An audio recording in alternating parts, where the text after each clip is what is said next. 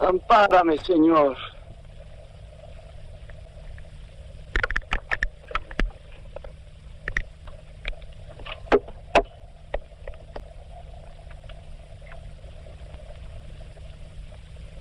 Te prometí que volvería. Y esta vez es la última. Va de retro, Satán. Ni vade, ni retro, ni nada.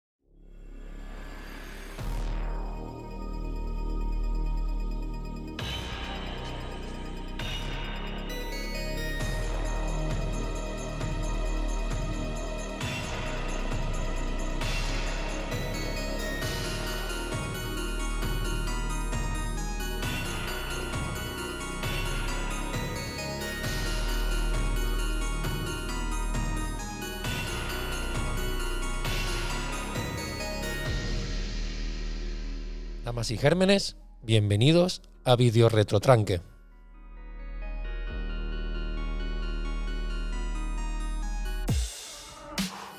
Video Retrotranque, el podcast de cine de terror, de cine bizarro, de serie Z y hoy de horror cósmico y horror electoral.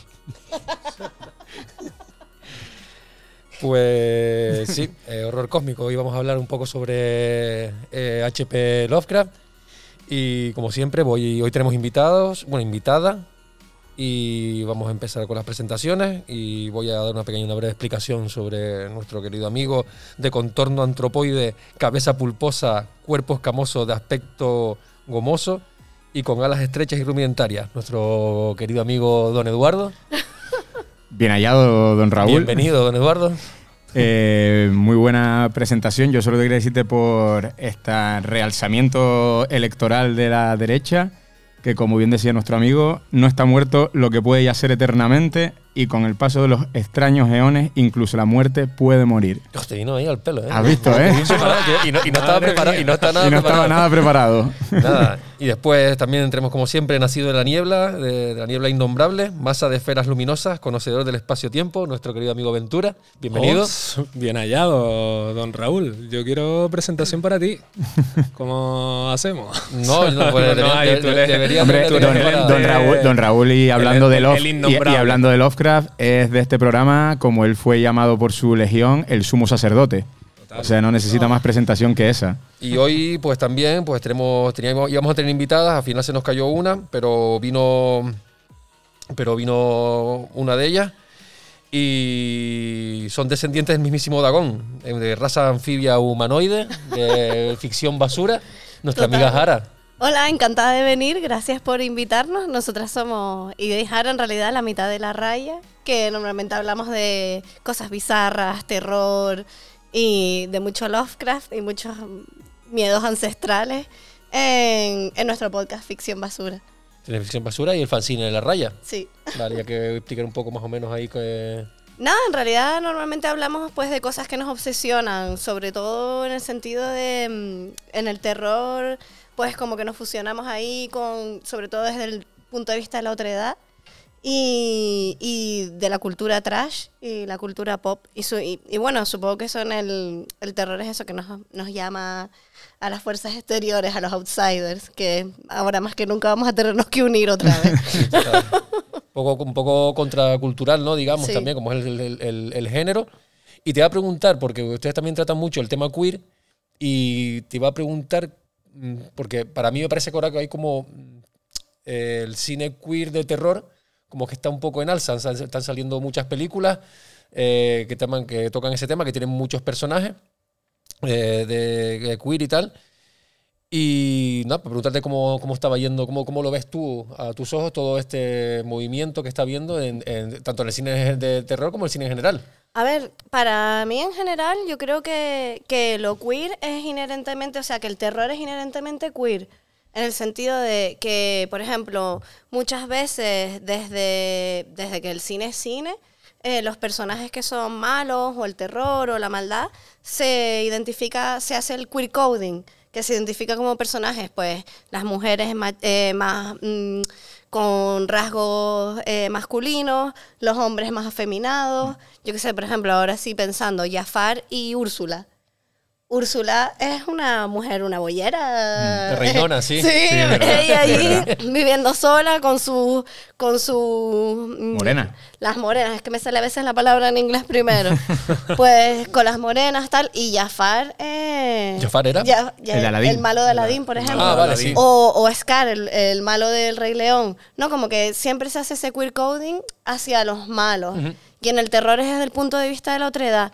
Es verdad que ahora el cine de terror es verdad que está teniendo como un auge de que, de que muchos cineastas ya o son queer o intentan directamente, pues intentan plasmar desde su experiencia, pero para mí el cine queer mm, unido al terror es, yo qué sé, desde los 60 mínimo, con todo el yalo, que está bastante, bastante, eh, tiene todo bastante una capa mm, muy queer, de decir, de no todo es lo que parece, la- todo el, el arquetipo de la vampira lesbiana, que al final siempre se castiga, sobre todo en esas películas antiguas, pero está ahí desde hace muchísimo tiempo.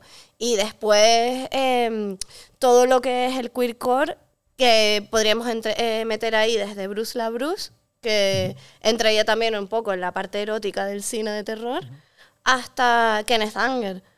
Ese no sé que- quién ¿Eh? Ese no sé quién es. Bruce la Bruja es el de Otto, ¿no? El de la película este, el de... Bruce la Bruce, sí, Otto, eh, ¿cómo se llama? La de los, la de los skinheads homosexuales. Ese no sé cuál es. Bueno, pero es, es una película porno erótica que va con el cine de terror en el sentido que esos dos skins que van a pegar homosexuales, al final ellos dos son homosexuales. Ah, vale. Y, Pues y trata señores. todo. Sí, sí. Y, y trata todo como ese erotismo. A través también explora mucho el leather, el BDSM. Sí, es verdad que también, un poco eh, hablando del terror desde el origen o personajes clásicos, al final el- las películas de terror o la novela incluso de terror más clásica siempre ha tenido como un punto de, como al final uno lo que le da miedo es a lo prohibido, a las cosas, el tema de la sexualidad, del erotismo, tan fácil como el personaje de Drácula. Al final el personaje de Drácula que lo que lo mueve es la sed de sangre y hay un momento que lo, para poseer a sus víctimas eh, no hace distinción de género, o sea, No. en el sentido de él coge a Jonathan Harker eh, cuando lo encierra en su mazmorra para que le dé sangre y poco menos que lo, lo seduce, porque incluso si se acuerdan en la película de Coppola, cuando se pone a afeitarlo, eh, Claro. tal, es un momento muy sexual, porque al Es final él, es un cazador, no, no, no, de- no, no diferencia entre... Y que los vampiros es canon bisexual. Claro, bueno, y ya, sea, y ya después si nos ponemos con el tema de desde entrevista con el vampiro y todo eso, pero que desde la propia novela de Stoker, eh, el, el- el personaje de Drácula es un personaje completamente bisexual, o sea que le y da que, igual. Claro, y que antes no se podía hacer, eh, no se podía enseñar eso de forma explícita. Mm. Entonces siempre tenía que estar entre líneas. Que, por ejemplo, algo que hablamos mucho en ficción basura es desde pequeños cómo aprendemos a, a ver esa su- ese subtexto e identificarlo como queer.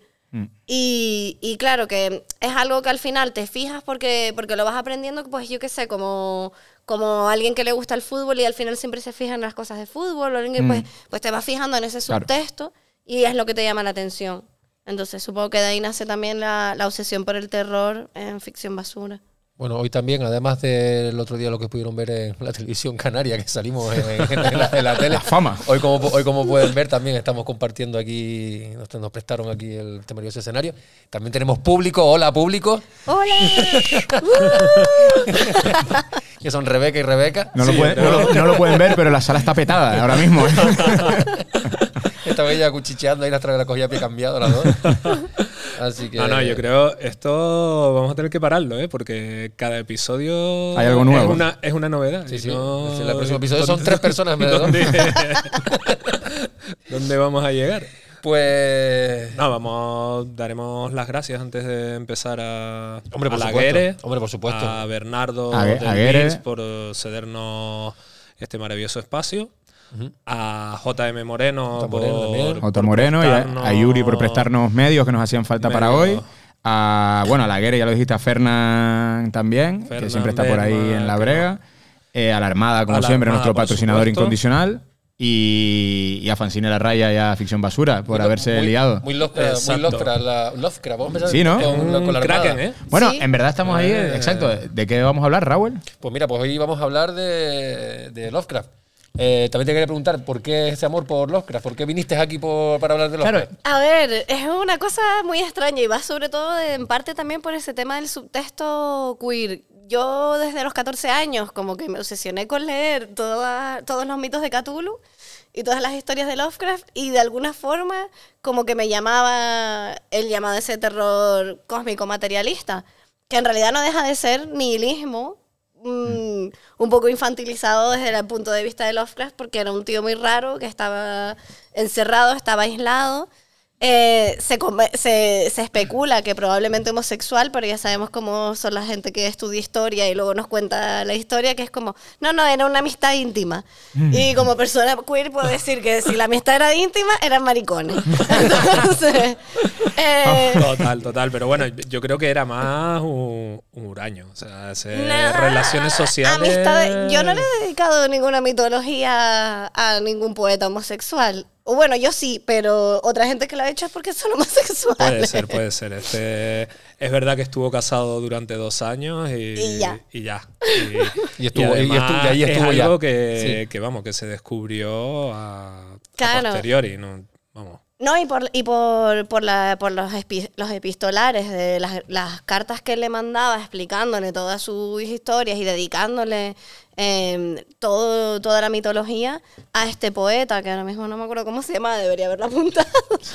pero, pero un poeta queer también y tal. Entonces él, eh, como que eso, yo todavía no sabía esa historia, pero sí que leía, entendía en ese subtexto esa rendición a lo que vaya a pasar que al final el terror cósmico materialista yo creo que viene de, del dejarte llevar de todo es inevitable, lo que pasa pasará, él se lo toma un poco por mm, no voy a eh, actuar en nada, sino soy un sujeto pasivo que percibo esto y te lo cuento, pero lo que tenga que pasar pasará y lo que pasará pues son las deidades antiguas. Al final todo lo, lo- lo- que pasa a, a este, a, a Lovecraft también, que es una cosa muy curiosa y suele pasar mucho cuando ves artistas o escritores y tal, él, todo lo que nos han contado, que el pro- de los grandes problemas que tenía él es todo lo que giraba en torno a la figura de la madre. Él era una persona que vivía sometido muy, porque su padre joven- falleció cuando él era muy joven, y él fue criado por su madre. Su madre era una persona muy obsesiva, muy controladora, eh, la cual lo- eh, la madre propia lo humillaba, la madre lo llamaba a él despojo, o sea, directamente. Y seguramente, que es una cosa que, como tú bien dices, la historia al final nos la cuentan como nos la quieren contar, seguramente lo que a él le pasaba es lo que tú dices, sería una- un niño tal que, que- que sería homosexual, que en lo de en Providence en el, en el siglo XIX era una cosa que estaba comprohibida, y la madre lo llamaba de esa forma para hundirlo, para tú no puedes ser esto, porque tú tienes que ser... Encima la madre era británica, era una persona que odiaba la cultura americana Sí, era muy y- clasista, y, ¿eh? y era, eh, no, no, el- aquí lo que vale es ser inglés y e- esa represión. Y al final yo creo que es fiel reflejo de lo que él dio después en todos sus relatos y eso, ¿no? No, no son más que terrores de una mente atormentada por años y años de, de castración cultural, intelectual, educacional. Claro, y, y- ser en la otredad de Claro no encaja, no eh, cuando, la- cuando lo cuentan en muchas biografías, muchas cosas que cuentan, no, es que Lovecraft era una persona profundamente racista, era una persona eh, que odiaba eso a, a los negros, que tal, y digo, sí, vale, porque me lo estás contando así, pero habría que preguntarse qué, qué era realmente él. Y, No. yo, y yo creo que hay más allá de, to- era- de to- Sí, sí, lo era.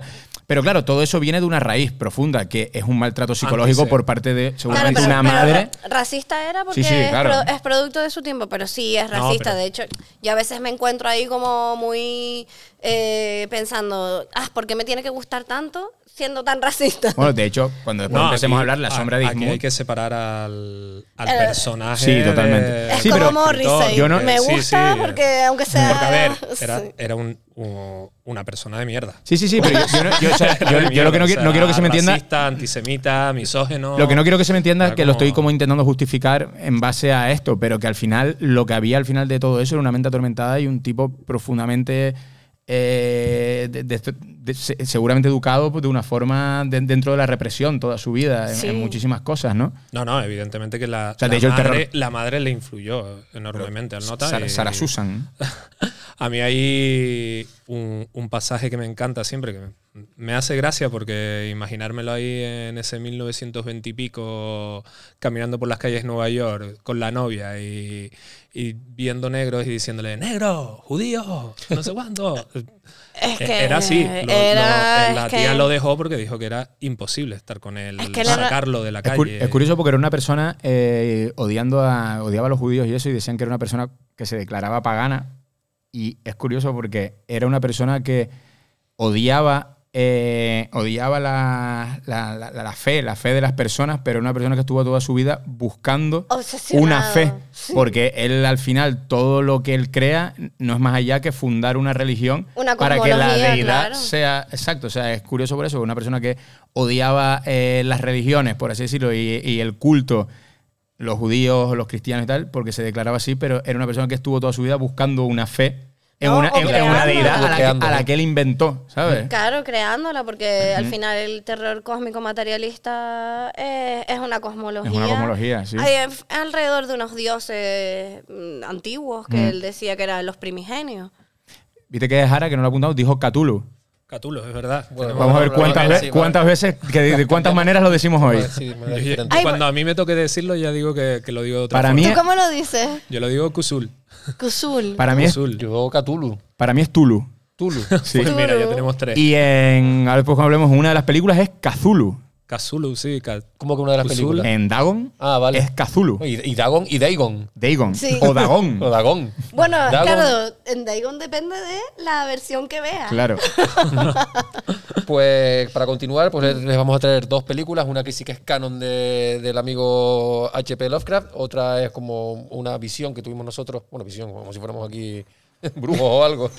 No, no, yo creo, Trajimos- yo creo que una- una sí, sí versión. que deberíamos, perdona Raúl, pedir perdón ya de, Mm. de antemano porque igual A vamos, a, vamos a meter gambas con Lovecraft. O Porque sea, a lo mejor la gente empieza a buscar aquí un mucho- programa canónico de Lovecraft Ah, no, y exacto. bueno, tú vas a hacer una sarta de Exacto, disparate. Igual se nos, se nos van un par de disparates porque yo sé que hay mucha gente estudiosa de Lovecraft y Bueno. y bueno, pero así Bueno. somos. Somos un tranque. A ver, ficción basura va de disparate. Bueno, Bueno, tranque. yo quiero, Sí, yo quiero sí, decir sí. que una, de- una cosa que de las porque tengo aquí, aquí al final tengo un montón de cosas de, Ya veo, ya. de, de Lovecraft, Ya de, veo, ya. de biografía, no de a biografía un poco de él y tal, y de las cosas curiosas que sí eh, tiene relación con ahora cuando empecemos a hablar de lo que son los mitos de, de Tulu, de, de estas comunidades, de estas comunidades anfibias de dioses primigenios del mar.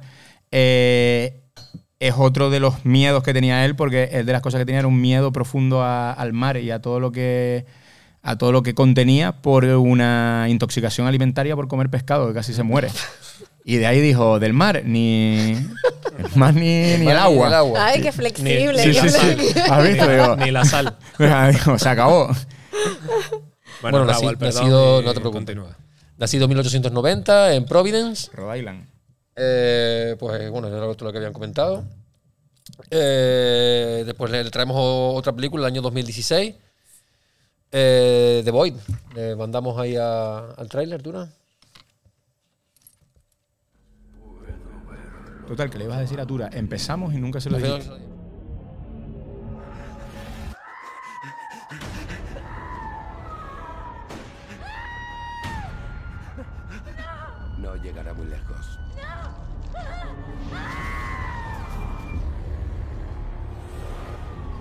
Necesito ayuda. Trae una camilla. Cálmese, por favor. ¿Dónde lo has encontrado? Me recibís, tengo un código 3 y necesito ayuda.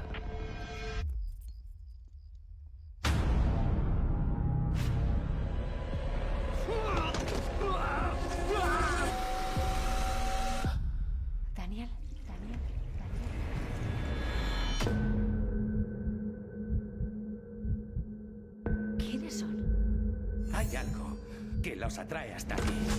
Esto ya lo he visto antes. Todo nos ha llevado a la apoteosis. Te convertirás en algo excepcional. Y mataban y hacían sacrificios. Transformaba a la gente. Nada más importa ya. Como si no fuera real. No es real. Esto no es el final. Estadísticamente es más fácil morir en The Void, del El Vacío, del año 2016, dirigida por dos personas, por Jeremy Gillespie y Steven Konstansky, eh, que en un principio yo la tenía como, la había visto hace años, la tenía como más Lovecraftiana, pero estas últimas, estos dos últimos días o esta última semana, digamos, pues no me pareció, no, no me pareció tanto, la verdad, excepto por un par de cosillas que sí que son muy Lovecraftianas. Es muy Lovecraft. eh, es muy Lovecraft y es la película homenaje a, a Carpenter. Para mí, me parece que eh, toda la película tiene eh, influencias al cine de Carpenter en muchísimas cosas. Pero a mí sí me pareció los, los Sí, lo es. Sí, sí, sí, sí, sí lo es, pero no. No, no. No lo deja de ser sea, lo que no como, es muy como- cualquier muchas, muchas películas Sí, de terror. Claro. O sea, porque que más- más- más- sí tiene más muchos Lovecraft y tal. Pero bueno, que a, medi- es- a medida que va avanzando y que se va convirtiendo como un poco más, Lovecraft, pero eh, en un principio, pues sí, mama, mama de muchas más cosas, además Mm. de Lovecraft. O sea, como que es. Yo estoy de acuerdo con Airam porque... es Raúl. Hola. Ay, Raúl. Perdón. no vino. Perdón, Un perdón. saludo para Irán. Perdón, eso lo editas, ¿verdad? no, no. esto va en crudo. esto va en crudo. Perdón. Bueno, A Irán, como ibas diciendo. Estoy de acuerdo con Raúl, perdón. Eh, porque realmente el, el arquetipo de las personas que están viviendo Mm. eh, la, la- el- el- cuando entran en el otro plano, de la otra dimensión y todo eso, es más de supervivientes de un ataque zombie Sí. y más supervivientes zombie que un, un- ¿cómo se dice? Un arquetipo de Lovecraft Mm. que sería más sucumbir a, eh, a los demonios, sucumbir a lo que se te está apareciendo. Los cultistas sí que lo veo, que es bastante universo Lovecraft, pero los cultistas no lo exploran todo lo que se podría Nada. explorar para que fuera más Lovecraftiana que otro tipo de Claro, arquetipo. sí, tiene, tiene, tiene sus criaturas, tiene sus tentáculos, tiene su, su, otra, su dimensión, Claro, tiene pero- el rollo del espacio, tal. Pero ahí, ahí caemos también en una, en una, no trampa, pero eh, en a la hora de definir qué es una película que sea Lovecraftiana Claro. o no, porque yo me acuerdo, de, de- tú lees, cuando se lee mucha crítica de cine, No, pero- eh, de repente, sí, pero de repente, yo entiendo lo que quieres decir, porque de repente lees, no, porque la película eh, Doctor Extraño y los universos, los multiversos de la locura, es una película con tintes Lovecraftianos, Sí. y dice, escribes esto porque sale un bicho con tentáculos, Claro. no Claro. tiene sentido, o sea, eh, eh, Es, o sea, es- es a lo que voy, yo me refiero, porque para que la gente que nos escuche no, no porque, porque digan, no, The Void, eso no tiene nada que ver con Lovecraft, tal. Sí. Cierto, cierto es que no, que hay miles de películas más que, que- que son más Lovecraftianas que, que esta. Pero, por ejemplo, lo que, lo que te iba a comentar, eh, es como decir, por ejemplo, que a mí me parece eh, Cazafantasmas, por ejemplo, sí. en la, la primera, cuando abren el portal y aparecen los perros de la otra dimensión Claro. y tal, eso es muy Lovecraft. Sí, es verdad. Entonces, claro. Pero no dirías, no que es una película Lovecraftiana. Claro, entonces, claro. No. es, es que es, es, por ejemplo, que- como que ya la cultura de- de- del, del género, como que se ha empapado tanto, como es algo tan normal, pues tanto lo- los seres con tentáculos, como las otras dimensiones, le- lo- el horror cósmico, digamos, pues como que ya está tan dentro del, del- del género de Mm. terror que ya nos parece casi que normal. ¿Sabes? Hombre, yo creo que. Y lo- entonces pasa, pasa, por ejemplo, como con, con The Void, que sí, que tiene sus cosas, tiene muchas cosas de Lovecraft y tal, pero que no, es- me refiero, que no es la, pel- la película más Lovecraft, ¿sabes? Como Pero para es que hacerlo entonces, como- por ejemplo, en ese sentido, ¿la niebla es Lovecraftiana o es directamente ya de Stephen King? Stephen King. No, claro, es Lovecraft. No, eh. Para mí, No, para mí es más Stephen King. Claro, es Stephen Claro. King, pero ah, si ya nos Sí, ponemos a sí, pensar claro, desde claro, el punto claro. de vista de, de, ok, pues un, un portal a otra dimensión, criaturas que aparecen. pero me parece que como que, que es como que está ya tan dentro del género, ¿sabes? El Claro. Lovecraft está tan dentro del género que ya es como... Al final que no, no- no- no hay que De no, todas no- no hay que negar que es una es un autor que, que fue el- junto con Edgar Allan Poe eh, seguramente son las dos personas más influyentes dentro de que es Sí, el sí, claro. terror Claro, en claro. cuanto a cine, televisión y cultura. Con lo cual es que eh, estas cosas que decimos muchas veces de es que está todo inventado, es que escribieron tanto y su universo es tan extenso que la influencia es, bueno, tú el otro día nos, subi- nos mandaste una foto de una de una portada de un disco de Iron Maiden Sí. y viene una inscripción de Lovecraft. Sí. Es que dice, es Está que integrado en está todos lados, integrado en todo, tío. Y por ejemplo, eh, lo que tú decías, Jara, eh, La Niebla, ¿es más Stephen King o es más Lovecraft? Porque no se lo ves. Pero yo, por ejemplo, es que veo Alien, el octavo pasajero, que no tiene nada de lo que podríamos decir de, de- de un plano astral diferente, una realidad diferente, pero para mí es una película súper Lovecraftiana, desde el Claro. tema de los dioses primigenios, eh, este de Space Jockey Alien. que vinieron a la Tierra, ¿qué tal? El, la di- el diseño de monstruos y tal, para mí es una película que tiene bastante influencia. No, no digo, no diría que es una peli canon o que es una peli que pertenece y tal, pero, hostia, me parece. la cosa de Carpenter, por Bueno, ejemplo. eso- La eso- cosa. Hombre, Carpenter- Carpenter. De la ahí cosa es- la esa cosa- la, se la que siempre hemos nombrado también, la de Pánico en el Transiberiano también, Mm. por ejemplo. Sí. Es que hay muchas películas que sí, que se basan también un poco en los relatos y van Ahí- derivando a películas. tenemos, eh, vamos, influencias por todos lados. Ya después películas que sean, como decimos, canon o basados en relatos de Lovecraft. Es que de eso ya no hay, sí- no hay tanto de eso, más- yo creo. Hay, Claro. hay bastante. Hay bastante, Pero. Pero pensaba que son pero películas- lo que pasa que son, como, como hemos dicho, Películas eh, películas de mierda. Películas No, O sea, pero- porque una, una cosa que sí ha tenido Lovecraft es que yo creo que todavía no ha tenido esa gran producción Mm. que... Pero yo, yo creo que lo que haría que fuera, que yo diría, es, es Lovecraft. Es, es Lovecraft es el momento en el que los humanos se rinden, en Mm. que dejan, dejan totalmente de luchar o de sobrevivir. Hombre, Lovecraft tiene una, una parte muy importante en la pérdida de cordura. O sea, que al final, que al final el, el humano se vuelve loco o... o- se pueden hacer o- spoilers, ¿verdad? Sí. Sí, por Vale. supuesto. Pero espera, Pero- antes, antes si quieres, antes si quieres empecemos a, hacer spoiler, vamos a hacer una cosa, vamos a hablar de, de qué va The Void. Sí. Sí, claro. Vamos a decir un poco el argumento de The Void y ya disparamos eh, locos con, con todo lo que queramos. ¿Te parece, don Raúl? Vamos para ¿De, allá. de qué va The Void? Pues mira, The Void va de un policía que acude a una llamada en un hospital y eh, dentro del hospital pues están pasando cosas raras, básicamente, y ya está. Y no. eh, y bueno, esas Y, va- cosas y a partir de ahí pues vamos desarrollando. Claro. Entonces, eh, Sí, es verdad que lo que pasa, o sea, una vez él llega, que eh, cuando está llegando, hay que decir que el, el principio de la peli es hasta más descolocado. Vemos una casa en la que sale una chica, un, dos, dos tipos salen y la queman. La queman viva y otro chico consigue escapar, me Y parece que salen, era. los, y salen los cultistas. Esa- y con- salen los ocultistas, que ahí es a donde vamos lo que decías ahora. A mí lo que me pasa una vez es que veo a los cultistas y los veo que todo el rato parece que van a hacer algo y más allá de coger un cuchillo y enseñárselo así y tal, eh, llega un momento que es como, pero ¿y esta gente? O sea, si te, si te paras a pensarlo, eh, con la figura del médico, que es el malo, por así decirlo, quitas los cultistas y- y no hacen como ni mucho. O sea, sí, porque sitian el, sitian el hospital y no les dejan salir. Pero yo estaba mucho rato diciendo, pero que hagan algo más esta gente, como dale Sí, con un palo o- y muévete. O que sucumban, ¿sabes? Sí, Como que claro. si el policía al final, porque hasta el, hasta el último momento el policía estaba con una actitud de, de sobrevivir, de qué Ujú. tengo que, contra qué tengo que luchar ahora. Policía Y- gilipollas. para empezar. Sí, sí. Bueno, Pues más gilipollas es el, el pureta, ¿eh? también el padre del, del- el que va con el chiquillo, con el pibe. ¿cuál? Ah, el Está en su papel. Ese, que. ¿Te has fijado que The Boy empieza prácticamente igual que la cosa? Sí. Sí. Sí, ¿verdad? Claro. Sí, ¿verdad? Eh, Y es- después es, cambia- como, es como un sello de Lovecraft, que es como alguien descubre ese, Mm. ese terror, mal. intenta evitarlo y... Sí, es verdad que un poco que lo, que otros lo que dices tú, el final de la peli es muy Lovecraft en el sentido de que al final el poli eh, se rinde. O sea, Sí, pasa, pero no, pero están en otra dimensión Están y ellos otra- están ahí como, ah, pues esto hay que lucharlo también. ¿O qué vamos a hacer? Ah, vale, The Boy 2. La, la batalla de los tres ejércitos, un rollo así, ¿sabes? Y de repente convoca una horda ahí. Y de hecho, y de hecho durante la película como que se deriva mucho a Down of the Dead. Son todos los arquetipos de la embarazada, Sí, sí, el sí, sí. héroe. Sí, una peli de eh, zombies, Sí, ¿no? Como un quien poco, dice. Sí, sí, sí. Pues Ah. después de cuando llega el policía, ¿no? Pues entra, la, entran, había un chico, ¿no? En el hospital hay de Hospital, todo, sí, porque entra- está entra el- Sí. el la joven embarazada que su abuelo la acompaña. Sí. es una cosa que eso habría que mirar ahí también. Eh, espera. Eh, está. eh, sí, él, él lleva al chico que lleva. No detenido, sino que lleva como a socorrer porque se lo ha Sí. encontrado tirado y tal. Eh, está el médico, que el médico tiene la apariencia. Un, es un médico viejo, pero es como medio raro Sí. también. Eh, que además es una cosa que tenía aquí.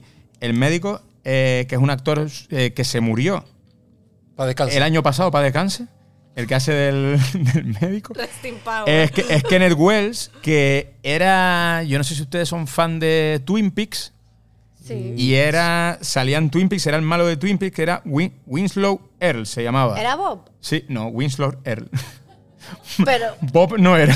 Vale, vale, porque. Eh, es no será el como- malo, pues, Es que como yo no yo lo no me acuerdo- conocí como Bob, o sea. No, Bob no. Era Bob era del, del pelo largo, ¿no? El- Sí, el- no, no, no, el que ese no, era- ese no, ese no. Bueno, bueno, fan fact de Bob, que lo descubrí el otro día, eh, leyendo ahí como cosas locas de Twin Peaks. Y eh, Bob lo dej- fue como que él era eh, parte de las personas que hacen vestuario y que un día estaba haciendo vestuario y dijeron, tú, tú tienes que ser el malo. Y es como, tú imagínate. El, yonki, el, el aparcacoche. Eh, el aparcacoche, que venga, que Es te- que te imaginas que tú vienes a trabajar y dicen, oh, tú, tío, tienes cara tan de asqueroso degenerado que eres el que vas a ser el malo de la película. Pues mira, El otro, fantástico. Me encanta, porque, me encanta porque decir leer cosas locas de Twin Peaks es leer el argumento de Twin Peaks. O sea, es leer, leer todo de Twin Peaks. Pero como fan facts. Sí, sí, plan, como. "Ay, a ver, mira me la encanta Vicky". ese David Lynch ahí no, mirando gente como. No tú, el, no, el malo. En ese momento en el que cogió al enano de Twin Peaks le dijo, tú, el enano de Twin Peaks. Exacto. Habrá dicho. Esa, esa hay una en El Padrino también igual. ¿Sí? Con el, el uno del Tocho, el, el mafioso Tocho. ¿Cuál? Hay varios. Ah, Eh, eh, hay Lu- uno- Luca Brasi. No, no- no me acuerdo Era el el gordo, era el grande. Sí, Luca Brasi. pues, Luca Brasi. Ese era mafioso de verdad. Ah, bueno, claro. Claro. Y llegó la mafia y le dijo, oye, que aquí tiene que salir Lo peor es- alguien. lo peor Y- es, eh, y, y lo hizo bien. Claro, lo peor es cuando eres Peter, un, un actor que es Peter Mayu y tú trabajas de camillero en un hospital y George Lucas te dice, ¿quieres trabajar en Star Wars? Sí. Pues vas a ser un Wookiee, porque mides dos metros diez y lo único que quiero es que gruñas durante los próximos 30 años Imagínate. y estés debajo de unas, unas pieles. Bueno, pues continuado con- bueno, continuamos con The Void. Entonces, bueno, el policía llega con, con, con el pibe este que está herido, ¿no? Lo, Mm. el tío empieza a preguntar a dónde puede llevarlo para socorrerlo, a dónde pueden ayudarlo. Entonces lo llevan al hospital más cercano, que es el, el hospital donde trabaja Su ex. su, ex, su exnovia, Su exmujer, ex mujer, o exnovia, sí. Eh, ¿Qué más? que Y- está embarazada. sí. eh, No, ¿no? No, no No, sin esa- arte. No, Ojo. esa es la. No Ah, sin verdad, antes intentar evitar verdad, el verdad. hospital. Es verdad, es verdad, es verdad. Y entonces, bueno, pues se meten en el hospital y a partir de ahí empiezan a pasar cosas un poco raras. eh, Sí, va, siendo, va, va quedando sitiado por estas, estos, Por- sí, estos cultistas con túnicas. La escala de violencia una- cultista que tengo yo aquí como... Escala de- escala violencia. cuenta- cuéntanos, Ara. Es que yo lo vi así como... Porque Sí. se supone que hay un portal. Mm. Y en eso sí que es muy Lovecraftiana. Sí, que claro. el portal está emanando ahí locura. Y la gente va, Claro. sucumbiendo a la va sucumbiendo a esa locura, pero a través de los cultistas. Que los protagonistas deberían haber sucumbido más, haberse matado entre ellos. pues son, más, son más fuertes de mente. Y no. Sí, al final Eh, ese sucumbir a la locura es cuando se demuestra cuando se van eh, quitando la cara, ¿no? Se van haciendo como este, este momento de escarificaciones de tal, de que voy a caer a un, a un plano astral loco. más, más, alto y el sacrificio es que me vaya quitando esta cara, esta tal. Pues un poco lo que es Lo de todos los días, tío. lo de todos los días. Aquí te la careta. Fuera careta. Exacto. que bueno, eh, a mí, por ejemplo, de las de, de destacar de las pelis, eh, de la peli, que si hablamos ya, si, si, si vamos alternando, si quieren, de argumento con aspectos técnicos, a mí el tema del maquillaje me flipó muchísimo. Sí. es verdad que los dos directores son técnicos de maquillaje. Vale. Y a mí, por ejemplo, el maquillaje es cuando yo dije, hostia, esto es un maquillaje que, que, que- que ya le gustaría a cualquier producción tener, porque me, me parece que es un maquillaje de peli de primera. O sea, Total, y que de, de estos que envejece bien. Súper que, bien. que se ve ahí que el monigote es monigote. sí es verdad que el, prácticos ahí, calidad. Sí, es Pero verdad bueno, que el malo, cuando al final ya está en el portal y se Sí. gira, se me pareció al malo de la película Los Power Rangers, que era uno que era como violeta. Sí. Que era como el de los chicles boomer. Era Los como, masillas, Los masillas, sí, pero había un malo en la peli que era como violeta, que sacaba como un chicle violeta, era una cosa muy loca. Y dije, hostia, pero y dije, no, no, pero está bien. Yo, Uno, no- uno de los directores es Stephen Konstansky y de, no sé si pudiste ver Sí, claro hablando de. Power Rangers, el Psycho Goreman. Psycho cuando aparecen los malos eh, que quieren matar a Psycho A Psycho Goreman, son hay disfraces que son muy Power Sí, Rangers. sí, total. Pero no deja de ser porque al final la peli es un gran homenaje a esas pelis de los años 80 y 90. Eh, no de poco de presupuesto, sino de un serie B muy digna, porque al final, si estábamos hablando de que tiene mucha influencia del cine de, de Carpenter en cuanto a El Príncipe de las Tinieblas o La, cosa, es que es la cosa. y totalmente. sobre todo a mí, por ejemplo, ya quitando la parte de terror, eh, es una peli muy parecida a, a una peli de Carpenter que es Asalto a la comisaría del Distrito 13, que a su vez es un remake de Río Bravo de Howard Hawks con, con John Wayne y Dean Martin, que al final es extrapolando lo que lo que la acción pasa en un hospital, en Asalto a la comisaría del Distrito 13, pasa en una comisaría de policía en la cual traen a un, a un malo y los policías tienen que esperar a que venga el, al día siguiente, venga el furgón que se lo va a llevar a una cárcel y tal, los secuaces del malo van a venir a sacarlo y eso, y entonces es una película eso, que pasa todo el rato, eh, toda la película pasa en una misma localización y yo le vi muchísimo parecido a, por seguir con este homenaje a Carpenter constante Y que de le vi. referencias, Sí, ¿no? sí, No, sí, es es, buena es, su- referencia. es super Carpenter, que a su vez no deja de ser también Dawn of the Dead. Eh, el remake, por ejemplo, también de, de Zack Snyder, ¿no? que es en un supermercado Mm. y están como todos los personajes arquetípicos que tienen que estar, que para decir, mira, puede haber una película un día que en el supermercado todo lo que estén sean banqueros, de repente. O sea, no tiene que haber siempre una embarazada, tiene que haber... Vamos a hacer que un día hacer una peli en la que pues de repente llegamos al hospital y en el hospital solo hay dos pibes con un esguince y que no haya la pero- embarazada. que Pero no- hay una peli que, que de hecho los personajes no tienen nombre, no me acuerdo ahora cómo se llama, que es como una parodia de eh, Dawn of the Dead y la de mm, la típica de Salma Hayek, que no me sale el Abierto hasta el amanecer. Abierto hasta el amanecer. Y directamente es como el héroe, la rubia, Claro. la morena, no sé qué, y ese es el nombre Eso que te no, no- no deja de caer la peli al final es un. También es verdad que estas cosas se hacen muchas veces para que el argumento sea lo suficientemente simple para que lo que explotemos sea la acción y la tensión. Si yo te metiera como a personajes como diferentes o no tan clichés, eh, estaría más centrado en ver el arco argumental de cada personaje y me perdería lo que es la acción en sí. La- Aquí la película, al final, está- gira en torno a eh, crear esa situación claustrofóbica en la que no podemos salir. También hay una presencia dentro que nos quiere matar. Entonces están como en esa tesitura de no hay escapatoria. Claro, pero eso es más Lovecraft. Sí, claro. Por ejemplo, eh, no sé si a lo mejor ya podemos saltar a hablar de eso, pero. Sí, ya podemos. Por ejemplo, dale. la de mm, El color que cayó del cielo. Sí. Ahí sí que ves ese arco de los Mm. personajes y que también al final es tanto la casa como el meteorito, como, Sí. como las personas las que hacen ese. Sí, que son protagonistas, ¿no? Claro, y, y sin, y sin ser un arquetipo simple, sino, Mm. Sí. sino y, y a la vez sí que sucumben al, al- a, los, a los demonios primigenios. ¿Dirías que esa es la mejor adaptación de algo de Lovecraft? Sin la de duda. Nicolas Cage, la del Sin color duda. que cayó del cielo. Yo creo que sí. ¿Ustedes? Sí, yo sí, la vi además, la vi, a- la vi hace poco. Y es una película que la verdad que me gusta, me, me gusta muchísimo, la verdad. Y es uno de los relatos de Lovecraft que, que he audioleído. que, no, no te lo pierdas, que, aquí que- que- el que me señorito se audioleyó cuatro o cinco Bueno, libros en dos semanas. Sí, ¿eh? O sea, también, también porque eso es- le- creo que es uno de los, de los relatos como más sencillos, además de Dagon, de, de plasmar, porque cierto es que mm, todos lo- los relatos de Lovecraft suelen ser eh, epistolares, entonces son, son cartas. Eh, por ejemplo, eh, hay un montón de proyectos de, de, de adaptación de Las montañas de la locura que se, que se vienen abajo. Por ejemplo, Guillermo del Toro está haciendo, supuestamente está haciendo uno que al final son proyectos que se vienen abajo porque es por su complejidad a la, a la hora de, de- Sí. de adaptar eh, los, los relatos. A mí me porque pasa- son, son cartas y son muy densas. Entonces, claro, Sí. eh, son, por ejemplo, Las montañas de la locura. Eh, es un tío que está describiendo un- unos relieves que se han encontrado bajo el hielo. Sí. Y son eh, textos eh, larguísimos explicando unos relieves. Y no hay, no hay- y no hay diálogos. Entonces, Yo- claro, son dificilísimos de, de Claro, yo debo decir que, por ejemplo, con respecto a Las montañas de la locura, eh, que evidente, la, la novela, el, el relato es exactamente como dices, pero ahora, eh, recientemente de leerme la adaptación que hizo Goutanabe a cómic, hostia, yo me acabo del cómic y he dicho, pues este cómic, si lo coges de guion y tienes hasta el storyboard hecho Claro. y digo, y es entretenidísimo y es bastante fiel a, a lo que es.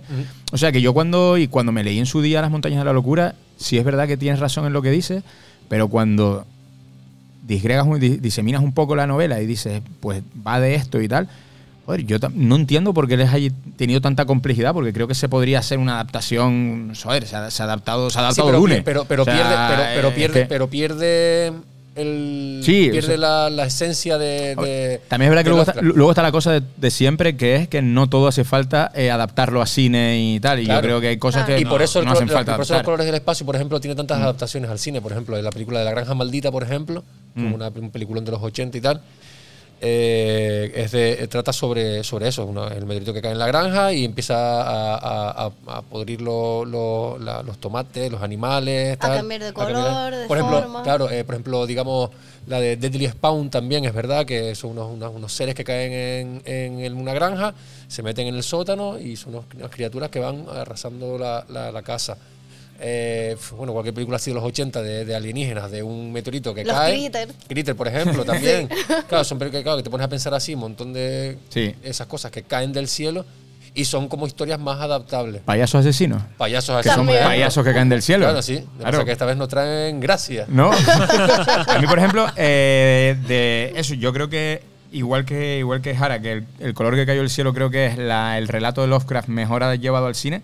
Y el otro día me estaba acordando que otro relato en formato de episódico y muy bien llevado es el, a mí me gustó mucho el del método Pickman en el gabinete de curiosidades de, de Guillermo Ay, del Toro. Sí, ahí- Sí. Pues el del método Pickman y el de la casa de la bruja eh, están muy guay adaptados también. La Casa de la Bruja tiene unos. cu- Bueno, Sí, bueno, Venus, el Venus es una eh, adaptación muy libre de La Casa de la La Bruja. Casa de la Bruja. Pero también. Yo, yo creo.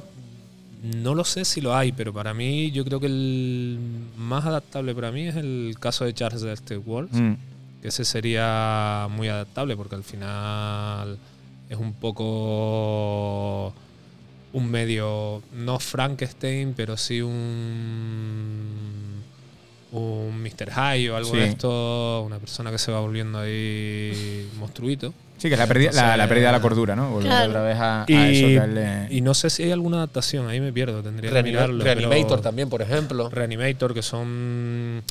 Esas son un poco más complicadas de, verlas, ejemplo- pero. De verlas. Sí, ahí. No, bueno, son muy complicadas de ver. Y, y que Beyond Reanimator. Claro, y la novia Reanimator de la Claro. Entonces, claro, el, el, eh, son películas que. Yo- Esos físicos son buenos tranques, ¿eh? Claro, Hostia, es pero son sí, adaptaciones sí, sí. Que, que, que ahí están y son películas de culto, ¿eh? Ojo. Sí, sí, sí, Sí, son, sí. son de culto completamente. Total, a, mí, por ejemplo, a, a mí, por ejemplo, hace un par de años, eh, yo creo que fue durante la pandemia o algo así, vi la serie, la miniserie esta de las que les comenté el otro día, la de, The Terror. Y The Terror es muy... Pero de principios de los 2000. ¿eh? No, es de, ¿O hace, de un- es- es de 2010? hace- es de hace un par de años. No, no, no, no, 2019 debe ser una Ah, cosa no, así. pues entonces no sé es una es. miniserie que hay y es un hecho real que eran dos barcos que son los dos barcos que descubrieron la Antártida, que eran el terror, el de Terror, el Terror y el Erebus. Eran los dos barcos. Y son dos barcos que eh, llegaron a la Antártida, encallaron, porque al final era la primera vez que tal, avanzaron, caminaron y tal, se vieron inmersos en una ventisca y el capitán, eh, en cuanto a la organización del barco, no sé qué, estuvieron eh, no sé cuántos meses en la Antártida casi sin recursos y él consiguió salvar a toda la tripulación a la espera de que llegara un barco de rescate y los salvó a todos. A través de ahí, con esa base argumental que se contaban leyendas de canibalismo, de que se le aparecieron dioses de los inuits, de un montón de cosas, se sacó esta serie y esta serie no sale nada de monstruos cósmicos ni nada, sino es mucho más un terror sobrenatural cuanto a fantasmas, a presencias y tal. Pero es super Lovecraft porque cuando en las montañas de la locura, cuando esta expedición llega a la Antártida, encuentran los restos del Erebus y se le nombra en Lovecraft. Entonces, al final, él seguramente es una referencia que hizo a cuando él se inspira para escribir este relato, es porque seguramente habría leído noticias de un barco expedicionario en la Antártida. Claro, la Antártida al final era el continente inexplorado, no sabemos y, qué hay y ahí. en los juegos, por ejemplo, siempre sale el portal ahí. En la Antártida, claro, en, en esas montañas negras, en esos relieves. Entonces, esa serie, es lo que decíamos, es que su obra es tan extensa que, que es que en todo. O sea, tú me nombrabas antes de Terror, eh, del Faro. Sí, a mí el faro también, todo lo que sea de un poco marítimo y tal, me normalmente me lleva a Lovecraft.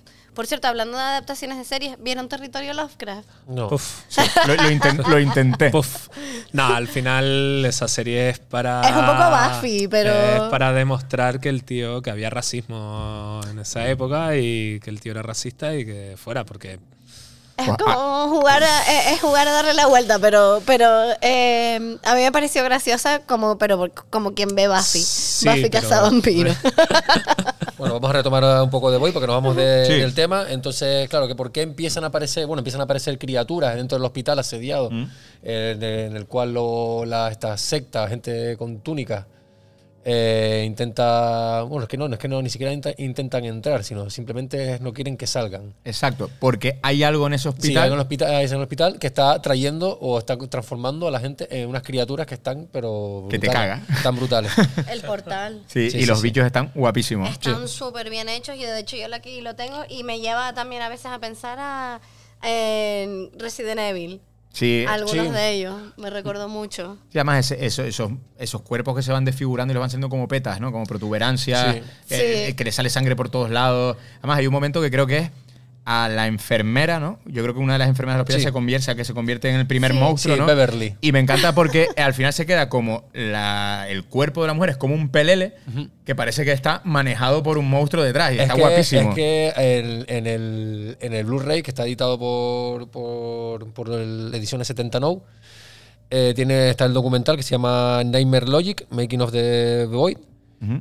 Y es una puta pasada porque sale toda la historia de, de cómo hicieron las criaturas y tal, y es todo eh, artesanal. Es que eso es lo que mola de cuando haces Y pelis, auto, eh, pelis eh, pequeñas. Y ¿Ves, cómo, son los cómo hacen los tentáculos, tío? Y flipas porque son, es tan simple como usar látex y, y papel de burbuja ¿Mm? enrollado y látex por fuera. Y lo pintas Y lo después. pintan y tal, le dan un- Vale. y, y- y- y esos son los tentáculos que, que, bueno, que es, es es brutal. Pero eso es que es mucho lo que hablamos siempre que hablamos de pelis pequeñas, que es una cosa que no hemos Sí, porque dicho. no, no hemos dicho que esta película No, no, es, no una hemos dicho, película es de es una película de serie B. Es una película que, para Bogart, empezar, es una, es una película de serie B y la complejidad, como siempre hablamos, aquí hablamos una vez de Bill Dead, de la primera de Bill Dead, y de pelis de cuando la gente empieza a hacer cine y óperas primas. Esta no es una ópera prima, pero es una peli de serie B y es una peli autofinanciada a través de crowdfunding. Es una peli que se autofinanció con una. Entre comillas. Entre comillas, bueno, pero. la película estaba, pro- este, tenía su, Sí, tenía su tiene una productora. Lo que pasa es que hicieron una, un crowdfunding para sacar las perras para, El maquillaje. para, los efectos especiales. Claro, pero aún así no deja de ser una peli muy barata porque es una peli que costó 82 mil dólares.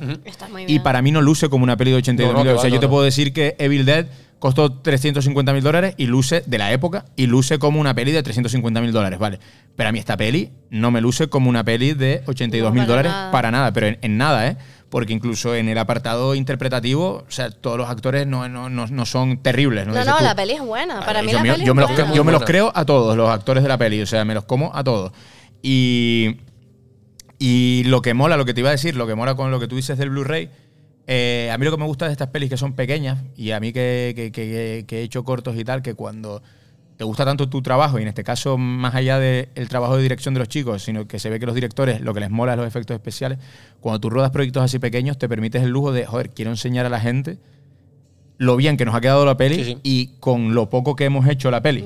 ¿Sabes? Eso mismo de lo que tú dices del plástico con burbuja y hacer Sí, un sí. tentáculo, a mí me encantaría enseñarlo de vas a flipar con cómo yo he hecho esta mierda. ¿sabes? No, y encima, encima están súper involucrados porque al parecer la película está grabada en Ontario y eh, iban a, grabar en un hospital, pero al final eh, no consiguieron grabar en el hospital porque iban, porque no, no, porque no había, no, no había luz en el hospital, el hospital estaba abandonado. Y entonces consiguieron un instituto. Pero me quedado abandonado. Dijiste, no había luz en el hospital. Digo, pues, hay un problema en ese hospital.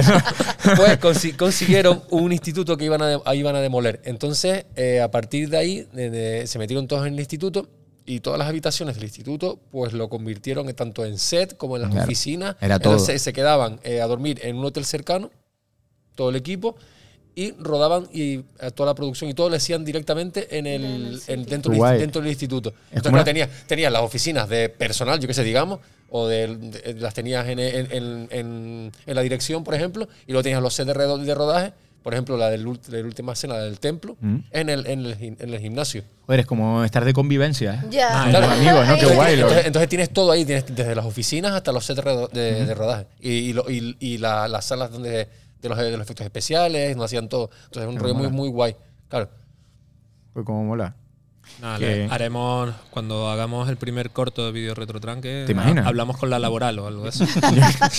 Con el poeta Viana ahí. ¿sabes? Oye, la, la laboral da miedo, ¿eh? Que Ahora, yo he y- estado ahí y de en verdad, en verdad Ojo. todos, los, todos los institutos, yo creo que donde hemos estudiado, a mí no hay instituto que dé que dé buen rollo, yo creo. Eh, no, yo- Por mucho, y además es aún peor porque muchas veces intentan eh, poner, pintar cartulinas y ponerlas con los pasillos y da aún más miedo.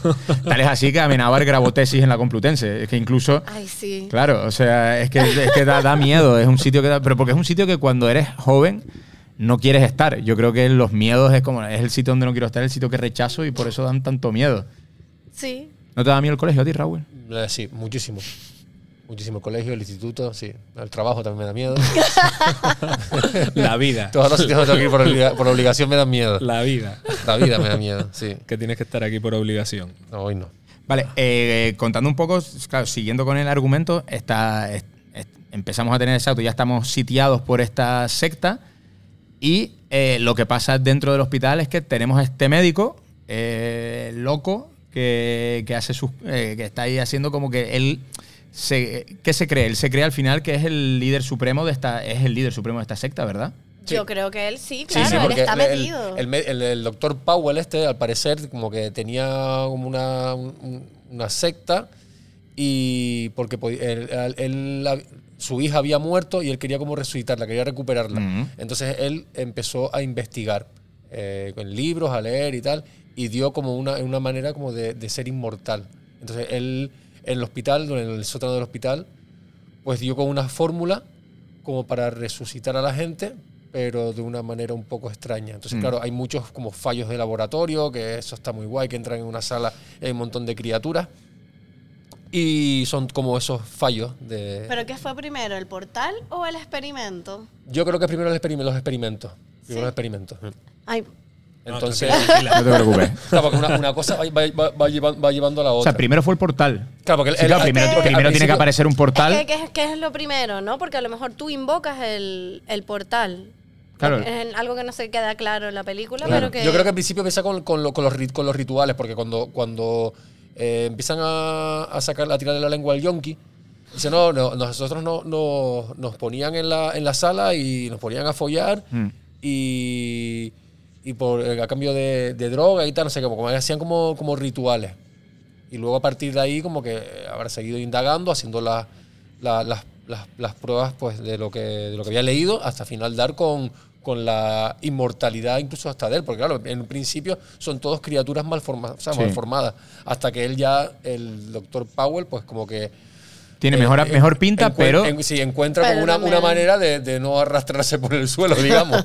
Otro, otra referencia a, a Lovecraft en, en otras eh, series muy parecida a este Dr. Power al final es el malo de la última temporada de Stranger Things. No sé si la han visto la última. Bueno, Ah, claro, Stranger sí. Things todo es Lovecraft Bastante. también Sí, porque desde el, da- El el- el- Vecna. el- ¿cómo se llama el, de- el del Dagon? El no, el, No, el de Demogorgon. el Demogorgon. Se parece a las estrellas de cinco puntas de, Sí, eh, sí, de sí. las montañas de la locura. Pero el, el Vecna este Vecna. a mí se me pareció mucho a, a cómo está al final el, el Dr. Powell, ¿no? Sí, Eh. incluso también de- en, en la segunda de Hellraiser, la de Hellbound, también el, la- la- el templo eh, y todo es como muy a mí, Hellraiser. a mí Sí, la referencia, a mí la referencia de, de- en The Void, The coño. a, a mí en The Void, The Void. la referencia que se me, se me pareció a Hellraiser 2 es este, estas ensoñaciones que tiene el, el policía con ese mundo arrasado, con el triángulo, en- como Bueno, si fuera un monolito. y que y el, para mí- y a mí- el propio doctor el propio doctor Powell Exacto. cuando ya está demo, o sea, es cuando ya está como sí, es como, es, co- convertido. es como un cenobita. Sí, sí, Sí. sí. Dark, Dark Powell, se lo llaman en el, en el making of. Dark Powell. Dark Powell, como se transforma ahí. que mm, a mí de lo que más me, me gustó de la peli, es, y lo hablaba antes de empezar con, con Jara, es ese, esas ensoñaciones que tiene el policía de ese infierno, si lo queremos llamar, o ese otro plano astral o otra dimensión, eh, súper arrasada con ese triángulo arriba y tal. Fue lo que, y a mí son de las cosas que me gustan de las películas de quedarte con ganas de, joder, me voy De a- ver. eh, qué guay que haya una mitología detrás que aunque no la hayas explorado mucho, pero se ve que no es una peli de terror vacía en cuanto a fondo, sino que tiene su... Esto tiene un porqué, estas ensoñaciones de él tienen un Y- porqué. Y, es que ahí es donde deberían haber metido él, porque dentro de la obra de Lovecraft, al final lo importante es que da igual, o sea, da igual exactamente, los humanos no somos nada. O sea, dentro de los planos, dentro de tal, da igual lo que hagamos, lo, como que es esa parte nihilista de ven aquí, pásatelo bien, porque da igual lo que pase, que ya está todo hecho. Ujú. Entonces, en ese sentido es lo que a mí me, fal- me falta un poquito de decir, contra, y ahí lo hubieran explotando lo que tú dices, de todo el monolito, del portal, de todo eso, que ya ahí hubiera Sí. quedado claro que, que mira, aquí, aquí de perdidos al río. Que nos vamos Hay, hay, mierda. hay un, hay un ejemplo, bueno, por ejemplo, la- eh, hay una frase que de la película que es esto es el infierno. eh, eh, eh, el- no, mentira, es el, el infierno existe, esto es peor. Mm. Claro, y ahí vamos a una de las frases, uno, uno de los ejemplos de, de- de Lovecraft, que básicamente que es ese miedo que el- las personas, la humanidad, somos como hormigas, ¿sabes? Que pasamos Sí, totalmente claro. desa- desapercibidas Mm. a todo ese horror cósmico. Entonces, claro, eh, no, eres, no eres nada. Entonces, claro, aparecer en ese portal, en un mundo que no conoces nada, no sabes nada, eh, ver ese vacío, ¿no? Ese no eres nadie. ¿sabes? Entonces, claro, ves triángulos, ves, ves, ves rayos, ves truenos, ves cosas, no Claro. eres algo insignificante, no eres nada. ¿sabes? Entonces, claro, ese es un poco el terror los cristianos que tiene al final la, Exacto. la película, en mi opinión. Sí, sí, sí, sí, no, no, totalmente. Y, y es que da, da, da que pensar, porque eh, ahora que lo, que lo dices y que Jara dice que al final lo que él eh, en, su, en toda su obra y lo que hacía reflejar a la, a la- a la civilización, a los humanos, es date por perdido ya Claro. y disfruta en la medida que puedas de lo que hay aquí.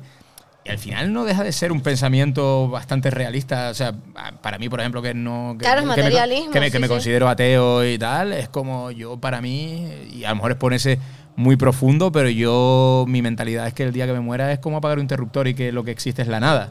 Claro. yo- porque yo además yo siempre me, me pongo a mí mismo el ejemplo de no tengo recuerdos de antes de nacer, no voy a tener recuerdos después de morir. Entonces es un poco eso, pues al final, quieras que no, hemos... Es tristísimo, pero iba a decir hemos perdido. En el sentido de vamos a perder. O sea, en la vida, mm, el final de la vida no es ganar, es perder. O sea, perder. O sea, se acabó. O sea, entonces vamos a...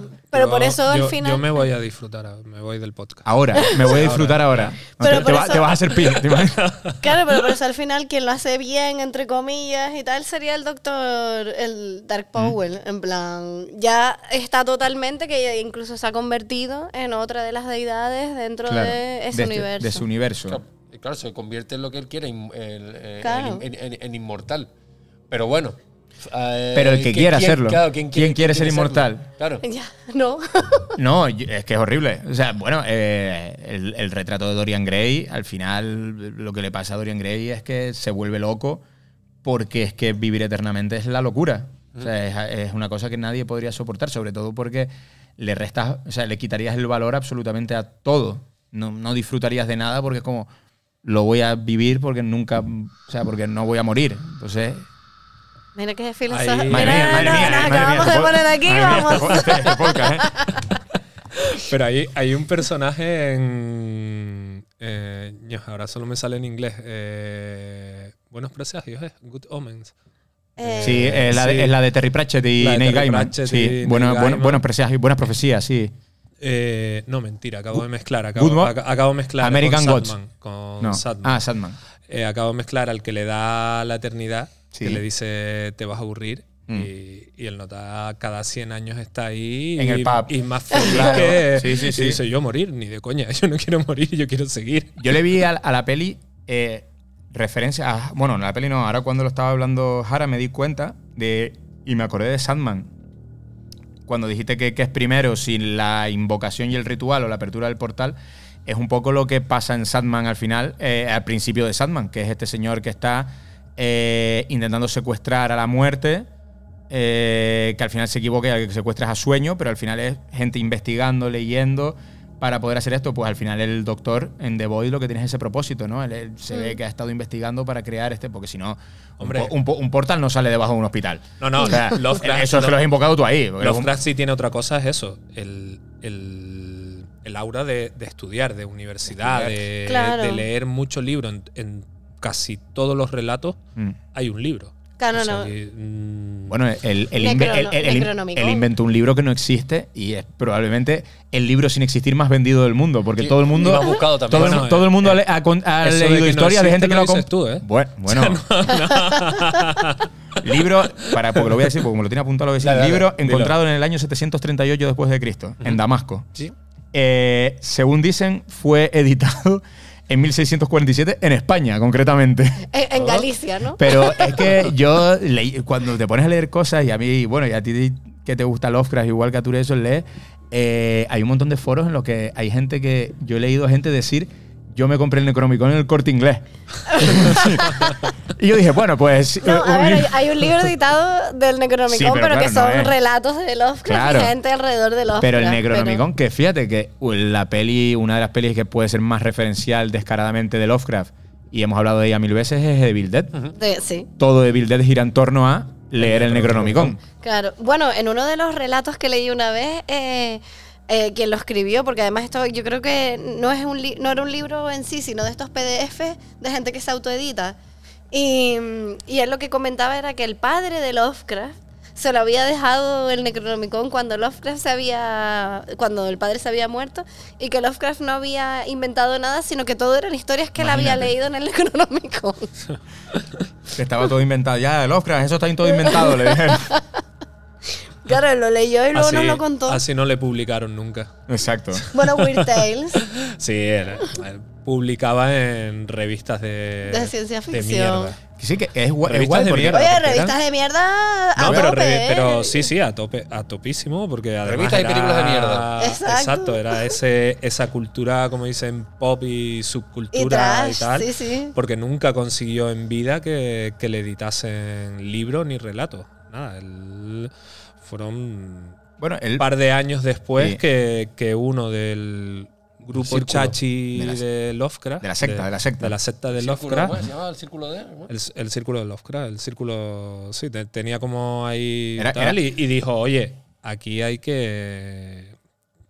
que publicar a este es, hombre. es el y a círculo- partir de ahí fue cuando. Exacto. Tal, porque él. No sé si lo dijiste al principio, murió más pobre que. Sí, sí, que murió yo. pobre. en casa ahora- de las tías en Sí, de un, en el año 37, por Mm. un cáncer intestinal. ¿37 que o 40? y- en el año en mil no- 44. 1937 tengo yo, que Sí. murió. ¿Murió? Sí.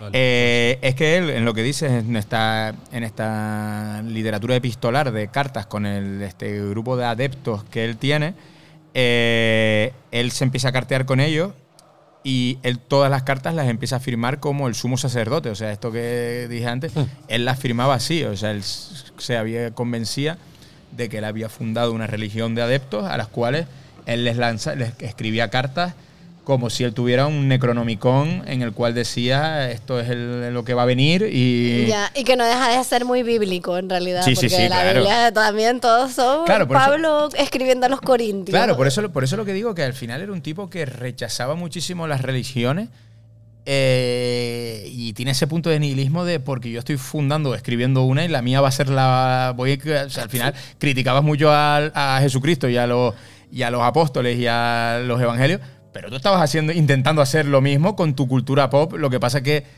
Yo si lo pienso, digo, pues me haría antes de la secta de Lovecraft porque me mola más que, que la del otro, ¿sabes? Pero a mí me, ganaría, a mí me ganarían, con- me, me- me lavarían el cerebro con, con- Yo preferiría, en vez de un dios eh, con barba como representan a Dios, yo que sea Tulu, mi Ya, dios. O sea, ya. te lo juro por Dios. Por lo menos que mi dios pueda aplastar cabezas.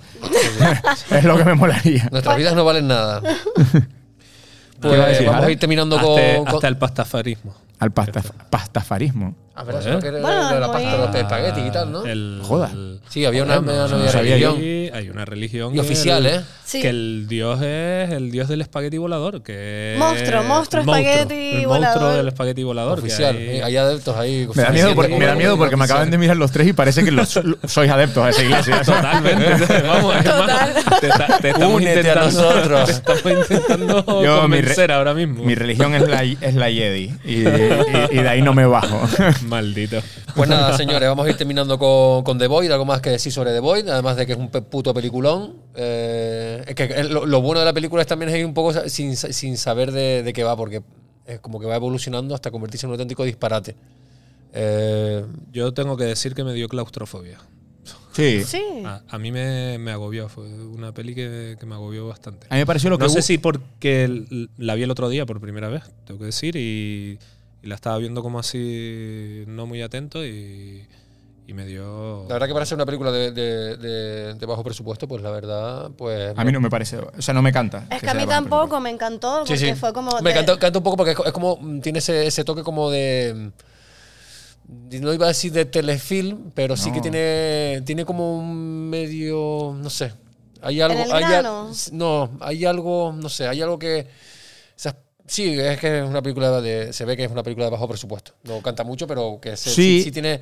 Sí, pero por ejemplo, la diferencia que tiene, si le pones el ejemplo parecido de una sola localización, por así decirlo, con el Down of the Dead, el remake de Zack Snyder, que seguramente es una peli con muchísimo más presupuesto, a mí lo único que le noto que tiene menos presupuesto es en que hay menos extras, en el sentido de que en la de Down of the Dead está lleno de zombies alrededor Sí. y todo lo que tú quieras, y que al final sacan una furgo Bueno, y, se, y se van con la ahora- furgo ahora- aquella tuneada, pero no me parece que sea o sea, a mí no me canta. O sea, tú me dices que tiene el mismo presupuesto o un par de millones menos que Down de la Zack Snyder y te digo que lo tiene. Que me parece una película igual de digna. la- la secta de pues, que está por fuera del hospital están duplicados la- las personas. Ah, pues. Pero es que De hecho, esa- hay un señor mierda- ahí fuera. Un, un señor Un pues, solo lo- lo- actor. eh, copia, copia pega, ¿sabes? Lo recortan y lo pegan hasta hacer un montón de hacer Seguro que sectas. Pero- pero en es que ese en momento se había se inventado ve- la herramienta de clonar. Claro, pero ahí ni siquiera se ve tan mal, ¿sabes? Como que No, no, no. a mí Es me que hay, una- gustó hay- hay una imagen porque al principio como que habían conseguido como a siete u ocho personas para que pusieran las túnicas y, y- y al final pues eh, decidieron eh, duplicar a, la- a una de las personas con las túnicas porque había la gente que tenían como de extras eran como unos flacos altos, otros más bajitos gordos, y era, era todo como todo diferente, era como, como muy como muy ridículo. Sí, está guay. La verdad que el, el el documental, después de ver la peli, si pueden conseguir el documental, veremos, pues está, es- está muy guay porque sale todo lo de Hombre, no cómo lo- crea, cómo crear Está- una está de criatura. extra en, Sí. en el DVD. Sí, Raúl nos lo presta. sí. Bien. Que antes de acabar, lo único que apunte que voy a dar, Raúl, que es tradición, Sí. que ahora se lo explicamos ahora, que es The Void, Phil Affinity, 5,0. Apocalipsis Voodoo, 5,6. ¡Wow! Es que Tómalo. tenemos sigue eh, nuestros amigos Basni y Gerson, que los trajimos de invitados, que ellos grabaron una película aquí que se llama Apocalipsis Voodoo, que si no la has visto, tienes que verla. Oí, oí el programa. Vale, porque es pura bien, serie pues. Z y tal. Y entonces ahora todas las películas que traemos vemos si tienen mejor o peor puntuación en Phil Affinity que ellos. y The Void tienen menos puntuación que Apocalipsis Voodoo. Normal. Hombre, por Otra Dios. cosa, ¿qué película, ¿qué película están viendo nada más entrar por el hospital? Cho. Hostia, Ay, es no me verdad. quedé. ¿Qué están, qué están viendo, Raúl? ¿Qué están viendo? Pues la clásica. Ah, la, es verdad, La Noche de los Muertos Vivientes. Vivientes. Ah, mira, vale. Porque es libre de derechos, claro. Claro. y por eso es una película de bajo, super- de bajo Claro, claro, presupuesto. claro. Hombre, ¿Y pues. el, y Oye, el pero body count lo tienes apuntado también? ¿O ¿Eh? eso- ¿Hay body count? No, Body Count no, no, no lo tengo. No. bueno, pe- pero, Pero el mueren body count todos. es con Mueren, el- pero sí, muere, Todos. mueren todos. Todos. Todos mueren todos, menos, mueren. menos el doctor, técnicamente, y las personas que en- entran en la dimensión, que morirán. El doctor muere porque incluso la muerte o puede morir. desaparece. Bueno, el doctor estaba ahí en- con la inmortalidad, luchando por su inmortalidad. Pero al Así final, eh, la inmortalidad, o sea, con las pintas que tiene y tal, la, la inmortalidad que te queda en esta vida, en esa vida, es estar muerto, tío, porque no vas a salir a la calle así vestido. O sea, él de repente consiguió la inmortalidad y va a vivir así. No va a vivir así, lo que es peor, yo que es más, pegarme un tiro, lo que si voy a vivir como el malo de los Power Rangers. Mm, No sé, yo sí que le veo así como un rollo si un poco se- drag. Está guapo. Sí, se Claro, claro, es que claro, Jara, contigo me lo llevas, Hombre, todo, me lo y- llevas y- todo así. Jara, claro, así yo, yo así no voy a poder. U- Tú imagínatelo, un gato blanco, el nota ahí en un sillón y haciendo el mal. Sí. En verdad yo lo vería, o yo lo vería salir a la calle y diría, eh, ole tus cojones por salir así. Claro, Me sí, parece bien que pero salga así. Un poco furry. ¿Eh? Le una botella y le, oxigenada. supu- le supura todo. ah, qué, do- qué picor, loco. Pues nada, pues nos vamos a la mandanguita. vamos a la peli buena. Vamos Porque a lo bueno, vamos. Dagon era un prolegómeno. Esto Este, del The Boy vacío era un era así. prolegómeno. Vamos a la mandanguita buena.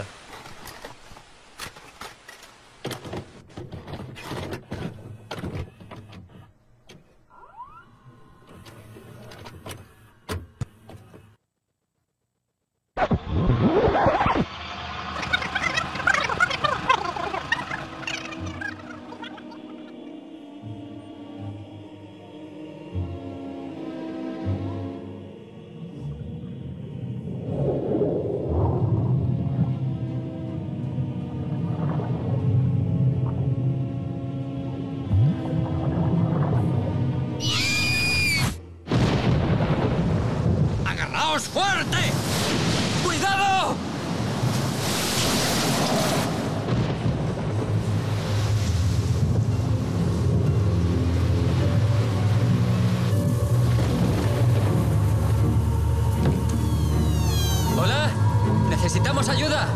De iglesia es esta? ¿Qué rayos pasa aquí?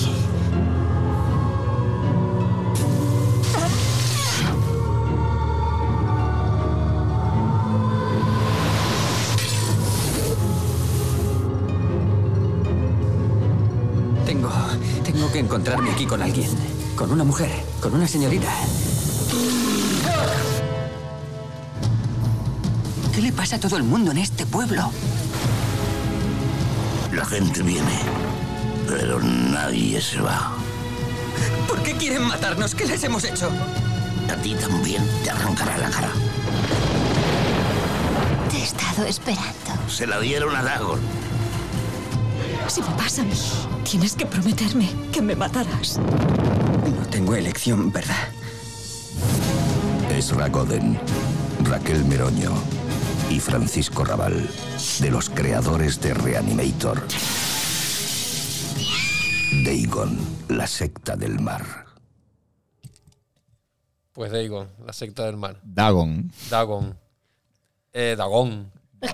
Pues Mandanguita de la Buena, del año 2001, de- dirigida por Stuart Gordon, producida por la maravillosa Fantastic Factory, pagada por todos los españoles, Con un presupuesto de 5 millones de euros. Reca- reco- y re- recaudación. eh, La nada, porque no viene ni me debe lo No, que sí, sí, recaudó. Sí, sí, sí, no, eh, la recaudación es un paquete, un paquete de pipas y, y un pack, y un pack de, de, de Saturdays. Debo decir que es una película. eh, puede ser de las peores que hemos traído a Retro- Retrotranque y es la que más voy a defender. Debo decir, ¿eh? Cuidado con Dagon, ¿eh? Eh, cuidado con Dagon, sí, porque es que es amor y odio. A Dagon, es, sí, son, es amor- sí, Y su valor, y es por lo que la voy a defender, está en los pequeños detalles. en los pequeños detalles Porque diferencia. para mí tiene pequeños detalles. O sea, más allá de que. Ha cambiado el rumbo de este podcast, señores. Te anima la cosa. Más allá de que digamos que la peli, y vamos a empezar a hablar de una película mala, como película, es una película que tiene detalles que ya le gustaría a cualquier director top decir, eh, le doy tanto cariño a una obra. Y me explicaré. Cariño. He encogido a los niños, por ejemplo. Porque, La dos. Stu- porque Stuart Gordon, por ejemplo, es el guionista ¿De cariño, encogido No a los niños. Y tiene No. sí, yo, no, yo no pensé que fueras a, a- a A hilar tan fino, a hilar ¿eh? esto. Stuart Gordon es el guionista con Brian Yuzna y creo que y con otra Susan no sé cuánto. ¿Por qué te sabes? O sea, que te, te gusta Cariño encogido a los niños de repente, ¿no? Eh, no, Vale. hombre, gusta es que Schwarzenegger te- y Danny no, me DeVito. gusta. No, pero es que se sabe el nombre de dos guionistas de Cariño encogido a los niños, ¿sabes? Me acaba de sorprender. No, pero sí que me, sí que me gustan los tranques y Brian Chusta, tío. O sea, Vale, Brian vale, Chusta. Y, Stuart Gordon, tío. Stuart Gordon tiene un montón de, de tranques y en plan punteros. tranques Bueno, yo de, de, mm, datos que no sirven de nada y son irrelevantes, el señor Spock, Leonard Nimoy, dirigió Tres solteros y un biberón. Ahí lo dejo. Eh, esa es la del padre, el del La de, la de Ted Danson, Tom Dios, Selleck ay, Dios, y, y Oh, ¿cómo se llama? Y este Mahoney de Loca que me de policía. Mira, te voy a decir que Forta- Fort- Fortaleza Infernal, Stuart Gordon. Sí, sí, no, espera, espera. Castle espera. Freak, Stuart Gordon. No, no, pero es que fue- Dolls, Stuart Gordon. From, Beyond, Stuart Gordon. Sí. Reanimator, Stuart Gordon.